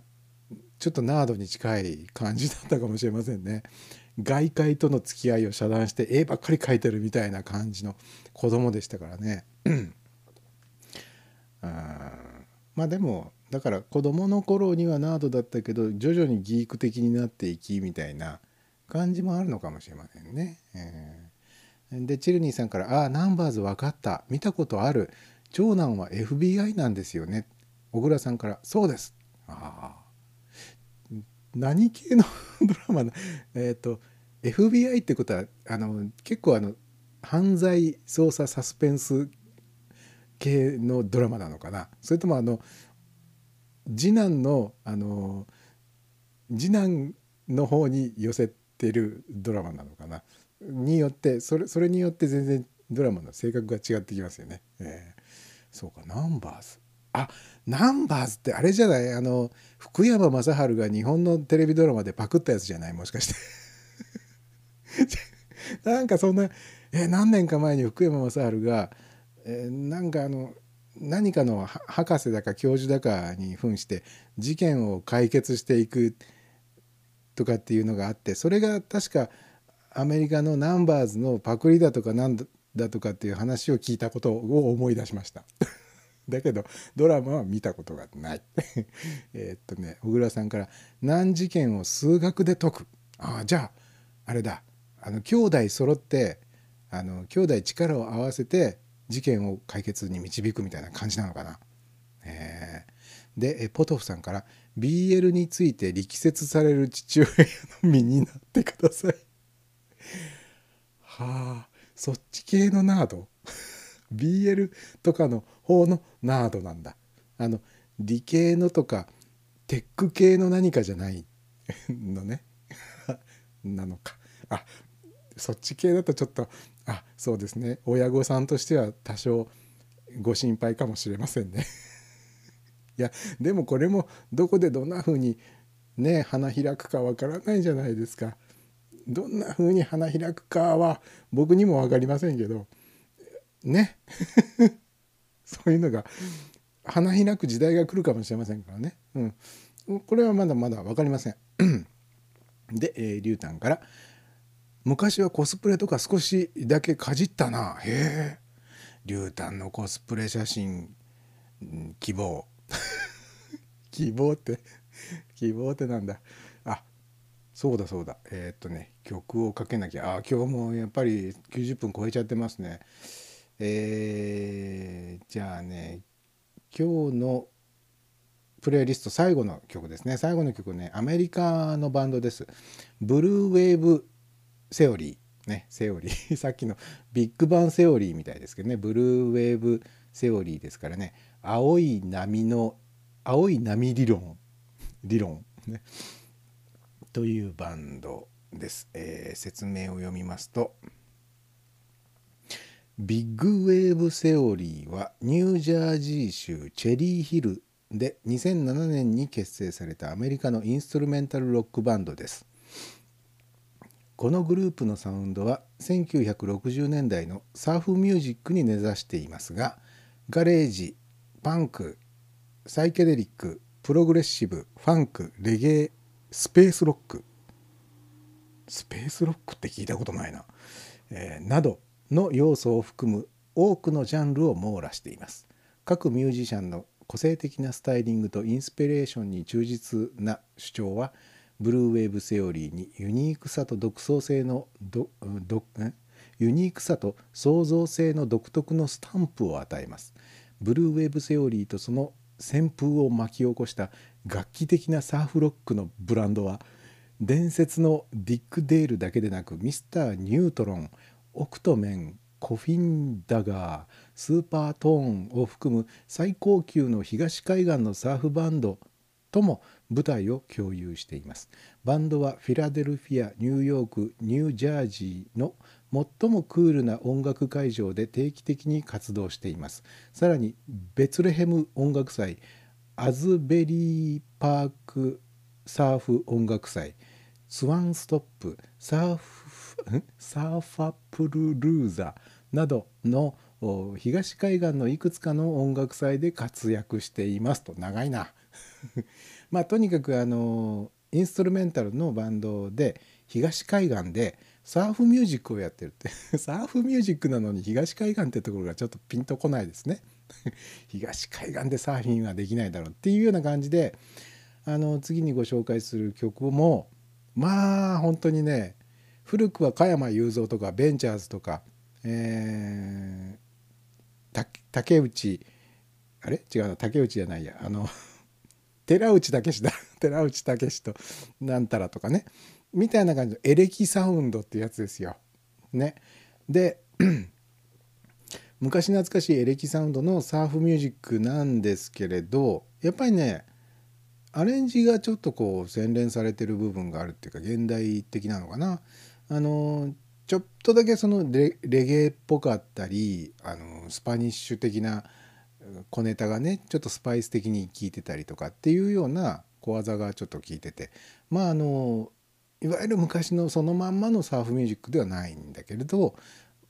なかなかあのノスタルジーな感じでね、えー、ける曲ですよ。ということで、えー、次にお送りするのが今日最後の曲ですね。えー、曲をかけた後にも少し喋るかもしれません。喋りますね。喋、えー、りますが、えー、まずは曲を聴いてください。え、アメリカのバンドブルーウェイブセオリーで、え、ラバラバスポスパウトララバスパウトっていう曲を聴いてください。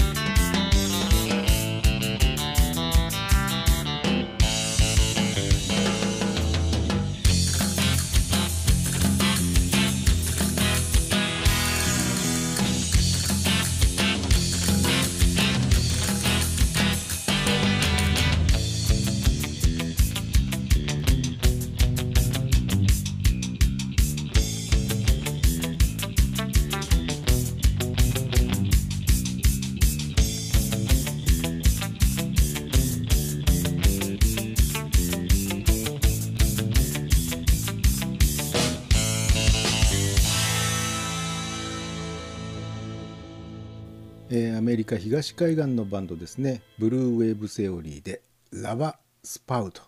という曲を聴いてもらいました。もうこれであのテケテケテケテケテケテケテケテケっていうのが入ってればもう完璧でしたね。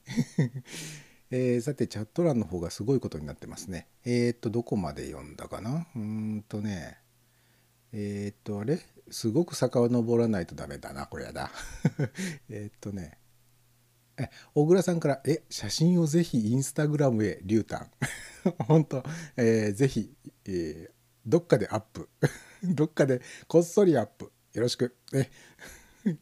えーチルニーさんから「ポトフさんの娘さんとうちの娘話合いそうな」そうかチルニーさんとこの娘さんも何？BL 系が好きだったりするわけね。えーでリュウタンから「写真なんて黒れ 黒歴歴 えっとね黒歴史。黒歴史って言いにくいね。写真なんて黒歴史だ」かっこ笑い、ね。みんなね誰にでも黒歴史があるんですよきっとね、えーえーちょっとずつ開示していきましょうね。人に人にはそういうことを言う。ね、えーでポトフさんから「今はあ何と読むんだこれ。刀剣乱舞今は刀剣乱舞のせいで刀巡りの旅に出たいと言っています。ほう刀剣乱舞っていう作品があるんですかねアニメとか漫画とかなのかな刀めそういえばあの最近女子にすごく刀人気っていうのが高いらしいですね。あのー名古屋のね徳川美術館っていうところがあるんですね。徳川家ゆかりのねものが集められている。そこでねなんか刀のなんかが行われたんですよ。なんか多分名刀がね展示されるそういう特別展みたいなのが行われた時にもやったら女子が見に来ていてでテレビで取材を受けてたんですけど女子がねなんか刀についてすごくこう語ってるんですよね。で「わあ綺麗とかね素晴らしいとかって言ってるえいつからそんなことになっちゃったの？と思ってましたがあ多分そういう「刀剣乱舞」とかねとかっていう作品が多分人気なんでしょ？ねそういうバックボーンがあったんですね。僕そういうバックボーン全然知らずにえ見てたんでええと思ってだって刀と若い女の子なんてさどういう接点があるんだって全然分かんなかったんですよね。でリュウタンから「インスタに載せる写真なんてありません! 」きっぱり。えーで大倉さんから「ビッグウェーブセオリーは宇宙論的な用語みたいですね」あーでも今のはねビビッグウェーブじゃなくてねブルーウェーブですね。えーで、えー、リュウタンから「刀剣乱舞人気だな」ああそうですかリュウタンもご存知なんだね。でポトフさんから「人気ですね」へえ。で小倉さんから「ブルーウェーブですか間違えました」あ そうなのね。でもあのビッグウェーブセオリーっていう言葉は宇宙論的ななんかの用語なんですねきっとね。うーんビッグウェーブねそういえば昔あのサーフィン映画で 僕はあのサーフィン映画好きなんですよあの片岡義雄の影響でね サーフィンものの映画が好きなんですね。片岡義雄のね昔の作品にはねすごくあのしょっちゅうねサーフィン映画に、えーまつわるというかサーフィン映画に関する作品が出てくるんですよ。作品が出てくるって変だな。例えばあのサーフィンのドキュメンタリーフィルムを撮るっていう文化がねアメリカにはあるんですよ昔からね。まあ、8mm とか16ミリで昔は撮っていたんですけど片岡義雄っていうとやっぱりあのオートバイとかサーフィンがよくね作品に登場するでしょ。なので僕もそれの影響を受けてサーフィン映画をねよく見るようになったんですね。でまあその中でも一番まあメジャーどころで別にサーフィンなんか興味ないやって思ってる人でも見に行ったっていう一番ヒットしたサーフィン映画はやっぱりビッグウェーブっていう。あビッグウェーブよりビッグウェンズデーか。ビッグウェンズデーの方がヒットしましたね。ビッグウェーブは日本でだけじゃないかなヒットした。ヒットっていうか小ヒットか。あのーサウンドトラックを山下達郎さんがやったっていうことで話題になって僕も映画館に見に行った記憶がありますね。ビッグウェンズデーは映画館では見てないけどでも何度か見てますね。結構好きな作品。あれもまあベトナム戦争が背景にあったりしてえー、っていうようなね。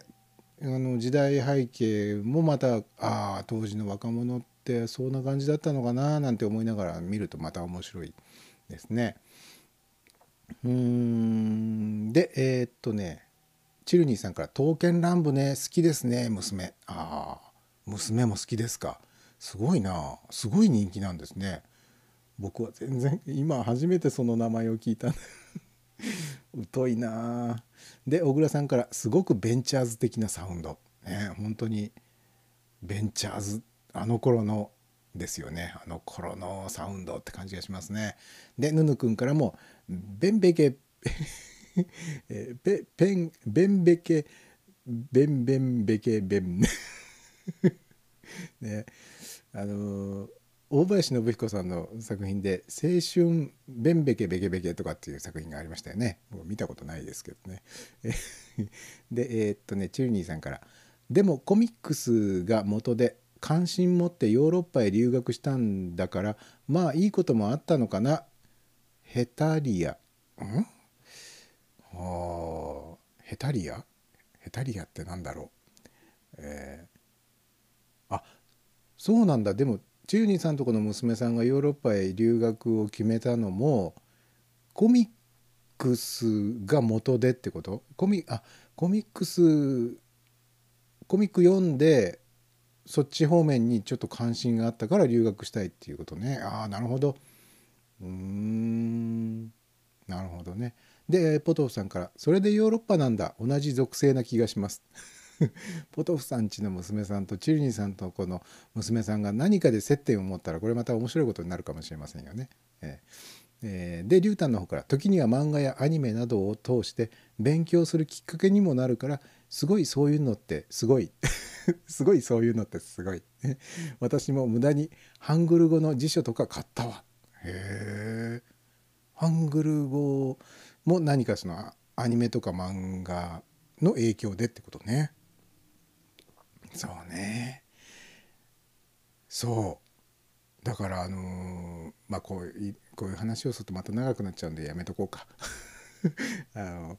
日本に興味を持つ人なんていうのもねまさに漫画とかアニメとかをきっかけに日本に興味を持って日本語勉強を始めましたなんていう人がものすごい多いですもんね最近ね。あのテレ東系の番組で「YOU は何しに日本へ」っていう番組あるあるじゃないですか僕あれ好きで毎週見てるんですけどあれなんか見てると本当にね日本にやってくる人若い人で女の子とかねまあ男の子もいるけど、まあ、圧倒的に女の子が多い気がしますね。日本語が喋れちゃったりするんですよね片言だけど。なんで喋れるんだろうって思うとアニメ特に「セーラームーン」とかが人気でアニメの影響で日本語を独学で勉強を始めてで日本に行くのが、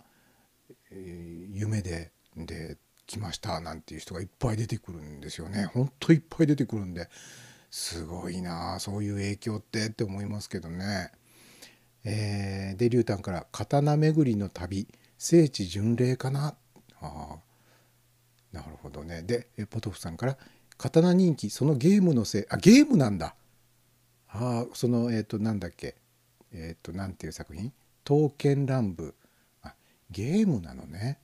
そのゲームのせいですよ、えー、最近はアニメもやって、えー、て、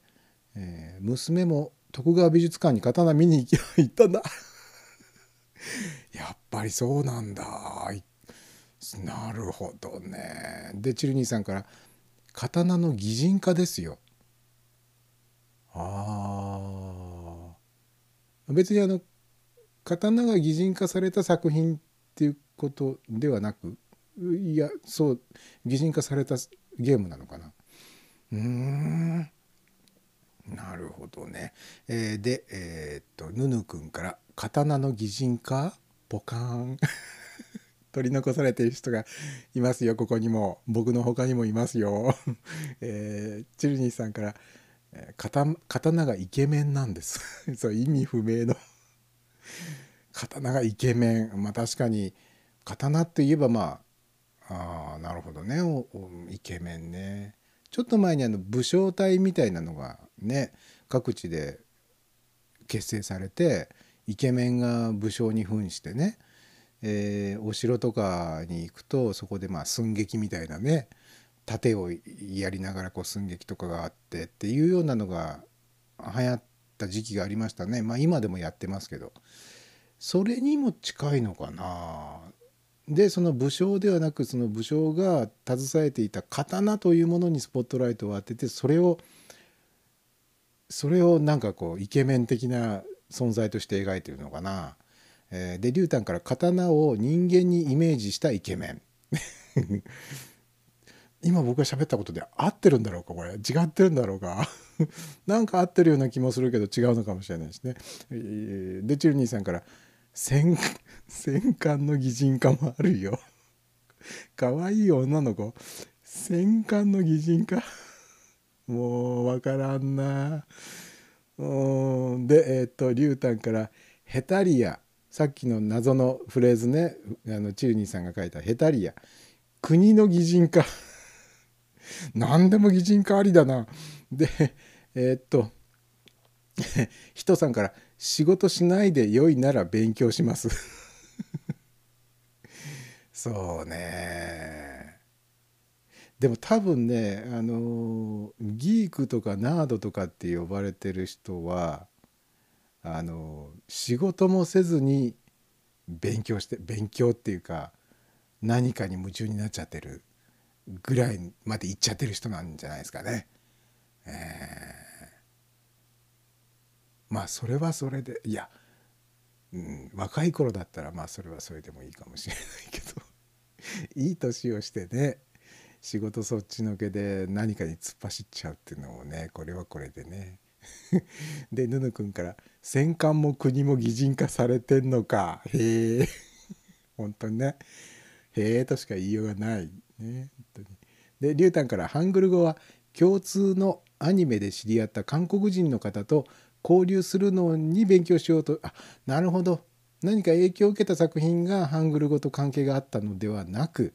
ファン同士の交流ね。ああそういうのもあるか。そうね。まあ誰かとコミュニケーションを取りたいって思ったらやっぱり語学の方のね勉強っていうか習得しようっていう気持ちにも身が入りますもんね。僕もあのもう何年前？10, 10年ぐらい前ですかあのアメリカに住んでるペギーさんっていう人とね一緒にあの写真集作ったんですよ。まあこれ全然あの仕事とは全然別で趣味でね。であのペギー・スーっていう人がその現地で撮った、えー写真がとても素晴らしかったんでそれを写真集にしたいって言って、えーどうせ作るんだったら普通の写真だけがパッパッパッと入ってる写真集じゃなくてあのペギーさんはあのしあの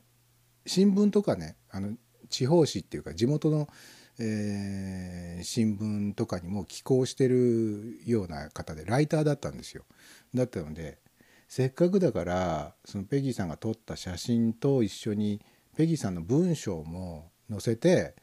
えーそういう写真集を作りたいっつってまあそのペギーさんと知り合ったのも音楽系のサイトであのジャンゴっていうサービス今でもあるんですけどたまたまそこで知り合ったんですよ。でどういういきさつでそのどっちが声をかけてとかっていうそういういきさつ全然忘れちゃったんですけどあのたまたまペギーさんが撮ってる写真が素晴らしくてラコニアっていう町あのアメリカのね、えー北東部ですね。ニューヨークよりももうちょっと北の方、えーカナダとの国境に近い方のね。ニューイングランド地方って呼ばれてるような、えーところにお住まいだったんですよね。でラコニアっていうちっちゃい美しい町のあの隣に住んでらして。でラコニアという町をお撮りになった、えー写真がねとっても素晴らしくてで「ラコニア」っていうタイトルの写真集を作って、まあ、今でもあのご覧になれますよ。一数っていうサービスにアップしてあるので、えー見てあのぜひ見ていただきたいんですけど、えーそのペギーさんとのやり取りの中でも僕はもうほとんど英語なんて中学生レベルか下手すると中学生以下のレベルの英語力しかないのでまあ一生懸命あのね辞書を引くっつってもまあ昔みたいな引き方じゃないんですけど まあ全部あのパソコン使ってね、え翻訳したりあと翻訳サービス使って翻訳したりしながら、まあ、基本的には英語でやり取りをすることになったんですよ。で、えー意思の疎通はとてもね大切じゃないですか。私はこういうのが作りたいんだっていうことを伝えなきゃいけないし、えーやり取りしながらそのここはもうちょっとこうしてほしいとかってリクエストを送ってでそれに対して、えーこうだこうだっていうようなやり取りがあったりとかがあったんでね、まあ、だからそういうきっかけさえあれば絶対この人と意思の疎通を図りたいっていう強いあのきっかけさえあればやっぱり語学っていうのは自然とあの必要必要になるわけだからあのなんつうんだろうももっともっとこうコミュニケーション取りたいっていう 必然性が生まれるじゃないですかそうなるとやっぱり語学の習得っていうのはがぜこう加速しますよね。であの結局そのきっかけっていうかそのああこの人ともっとこううちゃんとこうやり取りしたいっていうそういう設定がなくなっちゃうともうダメなんですけどね。あの勉もう勉強したいとかなんとかそういう気持ちもスーッと冷めていっちゃう。あのだから不幸にしてあのそのペギーさんという方はもう亡くなっちゃったんですよ。あのもううんと5年くらい前かな。ですね。5年ぐらい前にあの病気でね亡くなってしまわれてでまあ他にああまり僕はその英語でやり取りするような相手がいないもんで もうあのべあの英語でコミュニケーションをするっていう必然性が自分の中でなくなっちゃったんですよね。だからもうもうほんと綺麗さっぱりあのーダメですね。綺麗さっぱりダメっていうのが変だけど。あね。単語だけでもね単語だけでももうちょっとこうボキャブラリーとして言えとけばあとはその単語をどの順番で並べるかだけの話なんで 極端に言っちゃえばね英語なんてあの単語の並べ順だけの問題なので日本語と違って。日本語は単語の並べ順なんかひっちゃかめっちゃかでも通じちゃうじゃないですか。でも英語はまあ単語をどの順番で並べるかによって意味が決まるというねあのすごく単純に言えば。そういう言語なので なのでって断言しちゃっていいのかな、うん、だから単語だけでもねもうちょっとこう知ってればもうちょっとこう誰かとコミュニケーションって取れそうな気はするんですけどね。うん、変な話になっちゃいました。で、あ、リュウタンのご紹介が途中でしたね。えーハングル語は共通のアニメで知り合った韓国人の方と交流するのに勉強しようとした。えー試みただけ。その韓国人は、え日本のアニメを見ながら日本語を勉強してるって、やっぱりそう言ってたと。ねえ。何かだからきっかけですよね。うんでえチルニーさんから「刀剣乱舞」と「ヘタリア」はミュージカルまで行ってました。ヘタリアというのは作品の名前なのね。で、えーリュータンポルトガル語も勉強してヘススそういえばヘススって最近あんまり見ないね。あの一時期はヒロシのラジオがね毎日に、えーお昼にやってた頃には、えーヘススはブラジルん？メキシコ？あれ？どっちだっけ？メキシコだっけ？メキシコの男の人でしたよねヘススね。毎日のようにヒロシのラジオを聞きに来ていましたけどね。えーまあね、えーヘススこっちがポルトガル語を勉強してヘススとコミュニケーションをするよりもヘススが日本語を勉強して日本語でコミュニケーションをした方が僕はいいと思いますよ。あのなんたってヘススが日本人の、えー番組に遊びに来てるわけだからねと僕はなんとなく思いますけどね。えーまあお互いがお互いの言葉を知った方がいいってことはまあ間違いないでしょうけどね。えーっとねでリュウタンからポポルトガル。でもポルトガル語ってなんとなくカタカナチックじゃないですか発音が。だから日本人にとってはなんとなく発音はしやすそうだなというような気はなんとなく。なんとなくしますね。えーで、えー、ひとさんから小倉さんと英会話。小倉さんはあれですもんね。英語の発音がとてもまあ僕よくわかんないですけどもなんとなく英語の発音が美しいなあと。まあ発音だけじゃないですね。やっぱりね英語はねリズム感だと思うな。あの抑揚のつけ方みたいなの。あの日本人が一番下手な部分ってやっぱりそこじゃないですかね。あの文章をこう流れるようにこうリズムでもってこう、伝えるっていうのはねあの誰かが言ってたな日本のね大企業の社長さんソニーのあのなんていう人だっけ昔のあの会長さんいたでしょうい伊深さんだったっけあの方の英語はあの外国人の方から評判が良かったみたいですね。あの単語の発音自体はすごくカタカナチックであの、まあ、僕みたいな人間が聞いてもそんな流暢な英語には聞こえないんですけどでも外国人からはあの人の英語は分かりやすいっていう評判があったみたいですね。でなんでかっていうと単語一つ一つの発音はあまりネイティブな人っぽくなくってどっちかというとカタカナチックなんだけどちゃんと文章がこうリズム感があってこう抑揚がちゃんとついているからうんスーッとこう耳に入ってきて理解がしやすいとかっていう話を聞いたことがありますね。えーで新次さんの方からあ「ありがとうございます」ラコニアのあの写真集の URL を貼っていただきました。えーまあお時間のある時にペラペラペラっとこう ページをめくっていただければと思いますね。あのーペギーさんのあれですよ生前のねペギーさんのね、えーを忍びつつ まあ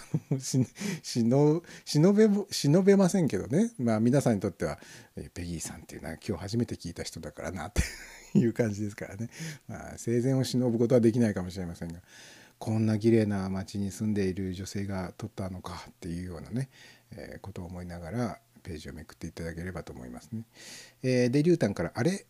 アルビスはスペイン語だと思ってた。ポルトガル語なの、えーメキシコ先日地震があったからアルビスに大丈夫だったか連絡取ったよ、えーメキシコ北部に住んでて震源地から遠かったから大丈夫って言ってた。あアルビスはヘススとは違う人？同じ人？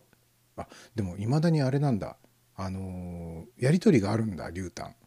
あなるほどね。じゃああれだよ。あのポルトガル語かスペイン語か分かんないけどあのまあいいやこの際だからポルトガル語とスペイン語両方あの勉強して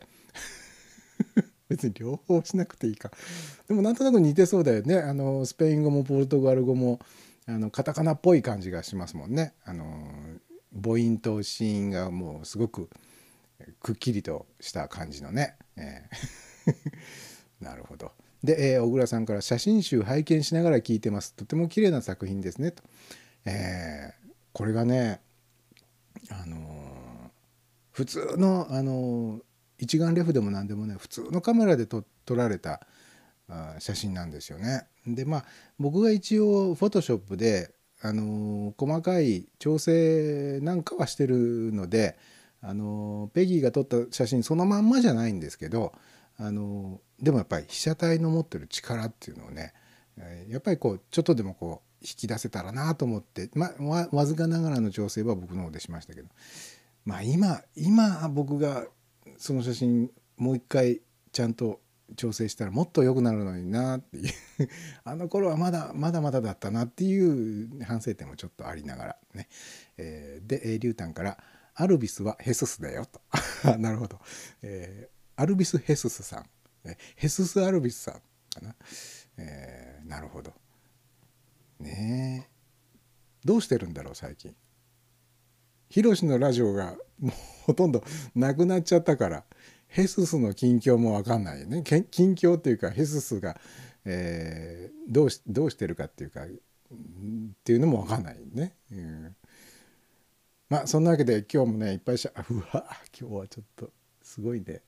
今ちょっと時計見てびっくりしちゃった。ごごめんなさい。もう今日は自分が想定していたのよりも30分ぐらいオーバーしてますね。ごめんなさい、